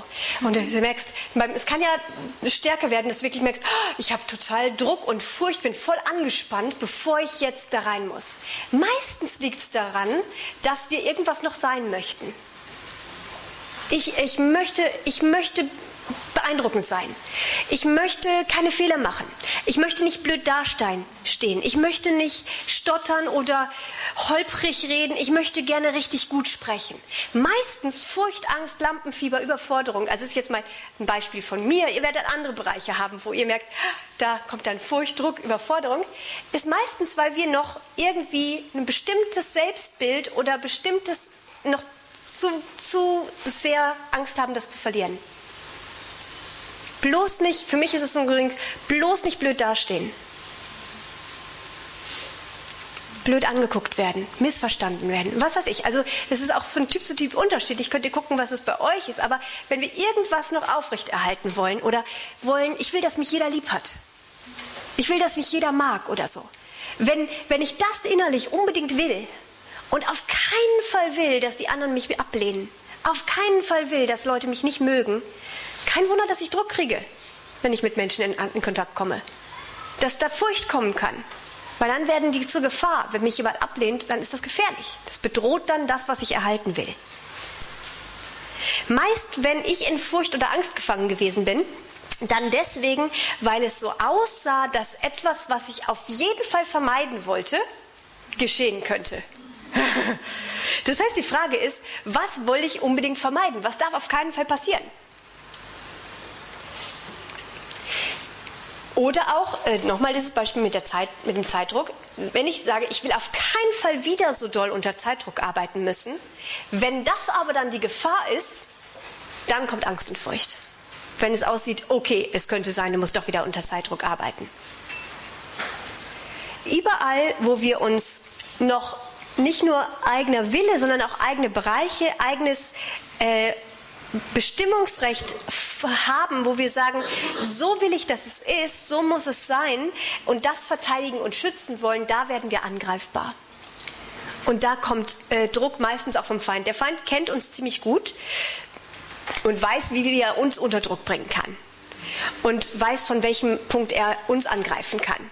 Das heißt, ähm, zum Beispiel, ich habe äh, äh, zwei Beispiele, äh, äh, eine Familie, die ich seit vielen Jahrzehnten kenne. Solange ich den Mann den, äh, der Familie, den Vater kenne, hat er immer gesagt, ich will bloß nicht irgendwann mal aus diesem Wohngebiet wegziehen müssen. Habe ich oft gehört, oft gehört. Aber das könnt ihr euch vorstellen, jedes Mal, wenn das eventuell Thema wurde, da kam total Furcht bei ihm total Furcht und Angst, weil das auf keinen, das war sein Bereich, das war sein, wo er gesagt hat, das, das verteidige ich. Das, das darf mir nicht genommen werden. Ich muss hier leben. Ich muss hier leben. An dem Punkt ist man dann total angreifbar und kann dann unter Furcht oder Druck kommen ähm, und äh, auch dort das Reden Gottes blöderweise nicht mehr hören. Das ist auch dann ganz dumm. Eine andere Situation, eine, eine Bekannte von mir auch, mit, ähm, die, mit der ich von klein auf dann auch äh, unterwegs war, die hat immer als Festlegung gehabt, als ihre Lebensvorstellung, ähm, ich will auf keinen Fall erst nach 30 verheiratet sein. Mein Ziel ist, ich muss vor 30 heiraten. Das war, das war ihr, ihre größte Furcht war, was, wenn ich nicht vor 30 heirate? Ratet, wo sie angreifbar war. Ratet, wo Furcht kam. Sie hat wochenlang manchmal Furcht gehabt, dass sie jetzt keinen Mann rechtzeitig kriegt. Und hat dummerweise dann einen Mann geheiratet, der jetzt total ihr das Leben zur Hölle macht.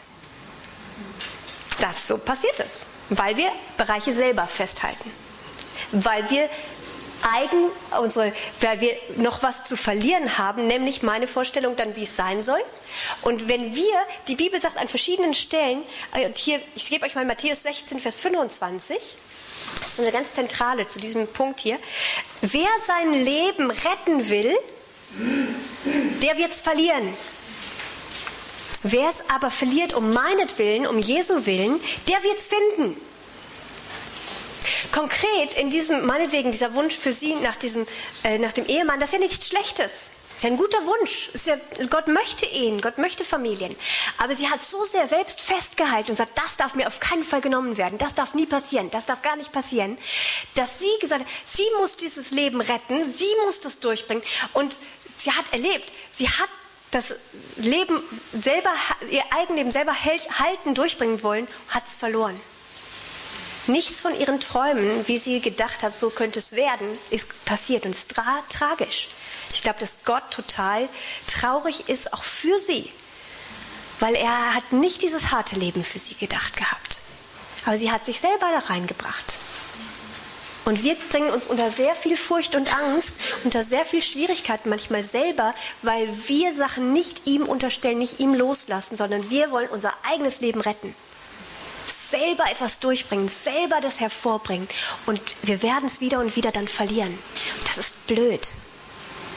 Aber wenn wir unser Leben verlieren, loslassen, nicht einfach nur in den, Licht, in den luftleeren Raum, sondern wie es hier heißt, Matthäus 16, verlieren um seinetwillen, in seine Hände geben, wissend, dass er gut ist.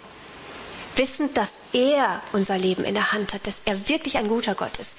Der wird Leben finden der wird das Leben finden. Manchmal nicht genau so, wie wir es uns vorgestellt haben, aber der wird das Leben finden. Total. Zeugnisse über Zeugnisse, wo Leute das ausgelebt aus, äh, haben. Auch ganz viele Zeugnisse dann innerhalb von Ehen zum Beispiel, wenn man meinetwegen da auch innerhalb von einer Ehe mal zusammen ist und sagt, ich will, manchmal gibt es ja mal diese, die Frauen, die unbedingt, die sich bei der Hochzeit schon gedacht haben, das kriege ich bei meinem Mann verändert. Und dann da, ja, das schaffen wir schon. Erst fünf Jahre noch, dann macht er das anders. So, und das ganz oft, viele, viele Frauen, Männer gleichfalls, also läuft jetzt beidseitig, aber wo man dann denkt, ja, also das halte ich fest, so möchte ich, dass mein Traummann ist und den kriegen wir schon noch dahin. Und wenn man das festhält, Ehe um Ehe um Ehe, Leute, mit denen ich gearbeitet und gesprochen habe, haben das Leben aus der Ehe verloren weil das so nicht funktioniert. Wir haben Leben aus der Beziehung, aus dem Miteinander, aus, dem, aus dieser Ehe komplett verloren und waren am Ende. Und jedes Mal, wenn wir gesprochen haben, sagen, weißt du was, die Bibel sagt dir, wer sein Leben selbst erretten will, festhalten will, wie du das Leben haben willst, wie du deinen Mann haben willst, du musst es verlieren und in Jesu Hand loslassen. Und sie das gemacht haben, gesagt, ich lasse es heute los, meine Vorstellung, wie der andere sein soll.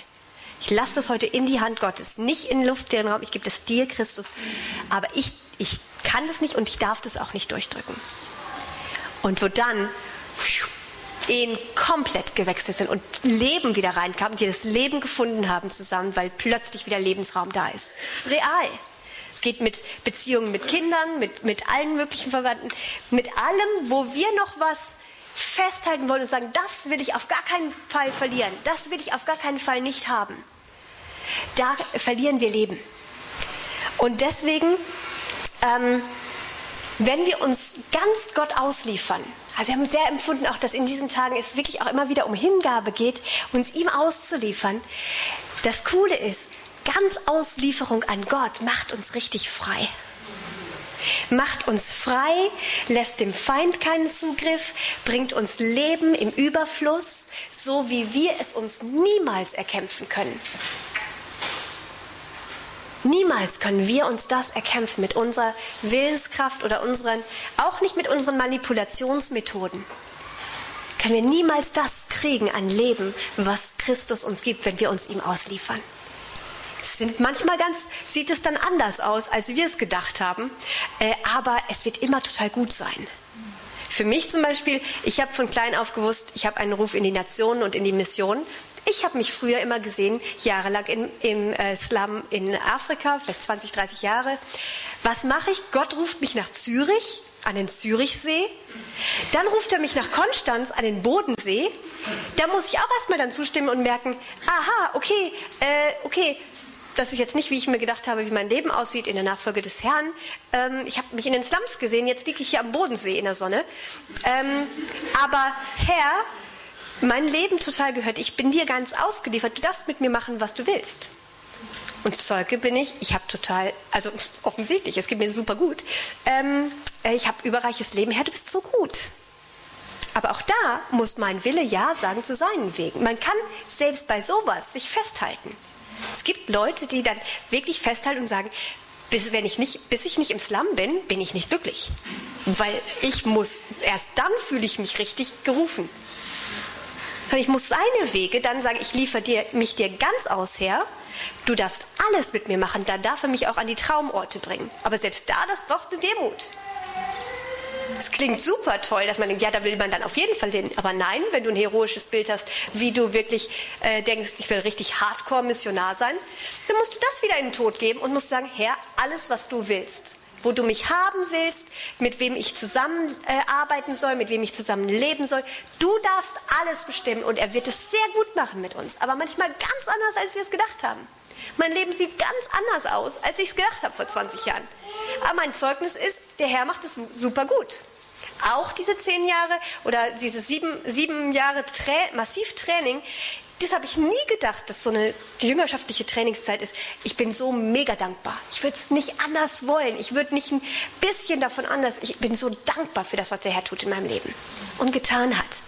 Und immer wenn wir uns ausliefern ihm, ganz Auslieferung, bringt wirklich Leben, Freiheit, Furchtlosigkeit, Versorgung, Hingabe ist so was Geniales. Wenn du nichts mehr zu verlieren hast, weil du alles an ihn verloren hast, alles ihm gegeben hast, dann, was soll dir Angst machen? Du hast nichts mehr zu verlieren. Was sind die Sachen, wo du denkst, das darf in meinem Leben auf keinen Fall passieren? Da, wird, da bist du angreifbar für Angst.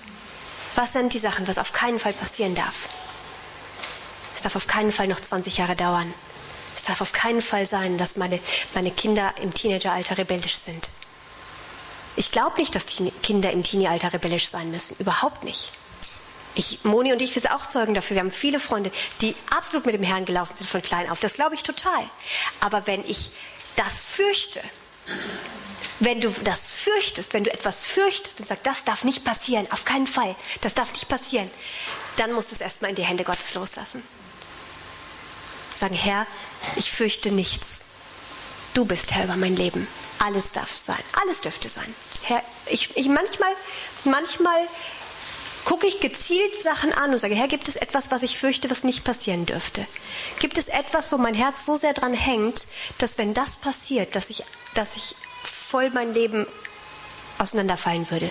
Gibt es Menschen, die nicht sterben dürften vor der Zeit? Gibt es, gibt es Orte, wo ich auf keinen Fall hin will? Gibt es Menschen, mit denen ich auf keinen Fall zusammenarbeiten will? Gibt es Gegenstände, Computerdateien, wenn die verloren gehen, dann habe ich Probleme. Was darf nicht passieren? Wenn Versagen, jetzt für uns Dienstteam, was wenn das Team auseinanderbricht? Was wenn Kingdom Impact vielleicht in ein paar Jahren nicht mehr existieren würde? Könnte ich leben damit? Wäre alles gut? Wäre ich sicher in Gott? Was, wenn ich erst mit 80, wo ich denke, ähm, mit 80 ein paar von den Sachen machen werde, die ich denke, die ich jetzt gerne machen würde? Ist das in Ordnung? Was, wenn dies nie passieren würde? Und ich gehe das gezielt manchmal durch und gucke mir das an und sage, Herr, gibt es etwas, was ich fürchten würde und wo ich merken würde, das soll nicht passieren? Und dann liefere ich es ihm aus und ich merke, dann kann Furcht nicht an mich ran, was soll ich fürchten? Sagen, nein, ich werde Leben haben. Christus wird mit mir sein. Selbst wenn alles zusammenbricht, selbst wenn alles schieflaufen würde, selbst wenn alles, was ich, was ich haben möchte, nicht da wäre, Christus wäre mir genug. Das müssen wir durcharbeiten manchmal. Das ist gut. Und ich gehe das manchmal konkret, weil ich mit, mit äh, wir im Ausland viel auch unterwegs sind und jetzt in Ägypten und verschiedenen Nationen. Was wäre, wenn man, wenn man ins Gefängnis würde? Mal durchspielen. Das heißt nicht, dass man das alles dann in dem Moment schon weiß, wie man sich dann fühlt. Das weiß man nie. Weiß nie, wie du dich dann fühlst in dem Punkt. Aber mal anzugucken und sagen, Herr, auch das wäre okay. Herr, das wäre okay, das wäre okay, das wäre okay, das wäre okay, das wäre okay. Du wärst da. Du wärst da, du würdest ausreichen. Und Hingabe heißt dann eigentlich wirklich, das Stärkste ist nicht mal, dass wir uns ihm hingeben dann und ausliefern, sondern wir merken, er hat sich uns komplett hingegeben und deswegen kann ich mich in seine Arme fallen lassen. Deswegen liefere ich ihm alles aus, weil bei ihm bin ich sicherer, als wenn ich mein Leben in der Hand haben muss. Das ist für mich die größte, größte Glück, dass ich nicht mein Leben in der Hand haben muss. Nicht meine Zukunft, nicht meine Rente, nicht meine Pläne, was ich in fünf Jahren mache, nicht meine Finanzplanung, wie ich in fünf Jahren versorgt sein werde oder in 20 oder in 50. Dass Gott das wollte, dass er dein und mein Leben in die Hand nimmt, ist der Hammer. Ich würde es nicht wollen für euch alle machen sich um alle kümmern. Er macht das nicht nur für uns Paar, er macht das für Millionen Menschen, er ist der beste Menschenversorger. Kümmert er sich um deren ganzes Leben, kümmert sich um die Versorgung im Alter und dies und das. Lauter, der hat lauter Vorplanungen. Weil jemand muss sich kümmern, jemand muss sich sorgen um unsere Versorgung, kümmern und planen, aber nicht wir. Deswegen geben wir alles in seine Hand und er kümmert sich um uns. Ist das gut? Ah, Herr, du bist gut, das ist total wahr. Ich danke dir, dass du so bist. Ich danke dir, dass du dich uns hingegeben hast, Herr, und dass es so eine Erlösung und so eine Befreiung, so eine Freude ist, Herr, wenn ein Mensch sich dir hingeben und ausliefern kann. Ich jubel darüber, Herr, ich bin so dankbar. Und ich bete, dass auch das, auch diese Puzzlestücke von heute Morgen, dass die hineingesät werden in jedes Leben hier und dass sie all die Freiheit und das Leben und die, äh, die, die Freude hervorbringen, Herr, die es auch in meinem Leben hervorgebracht hat, aber noch viel mehr, Herr ein großes Maß wirklich an Freiheit und Freude hervorkommt. Alles, was in dieser Botschaft vom Evangelium steckt, Herr, bete ich, dass das in unserem Leben hervorkommt. Dass während wir uns dir ausliefern, Herr, das Leben im Überfluss sichtbar wird in unseren Familien, in unserem eigenen Leben, in jedem Lebensbereich, Herr, mitten hier in unseren Nationen. Reich Gottes mitten hier auf Erden, Herr, wie im Himmel, so in unserem Leben, Herr. Deine Güte, deine Größe, deine Reichtum und deine Herrlichkeit, Herr, praktisch landet mitten in unseren Wohnungen, mitten in unserem Job, mitten in unserem Alltag, Herr. Amen. Amen. Amen.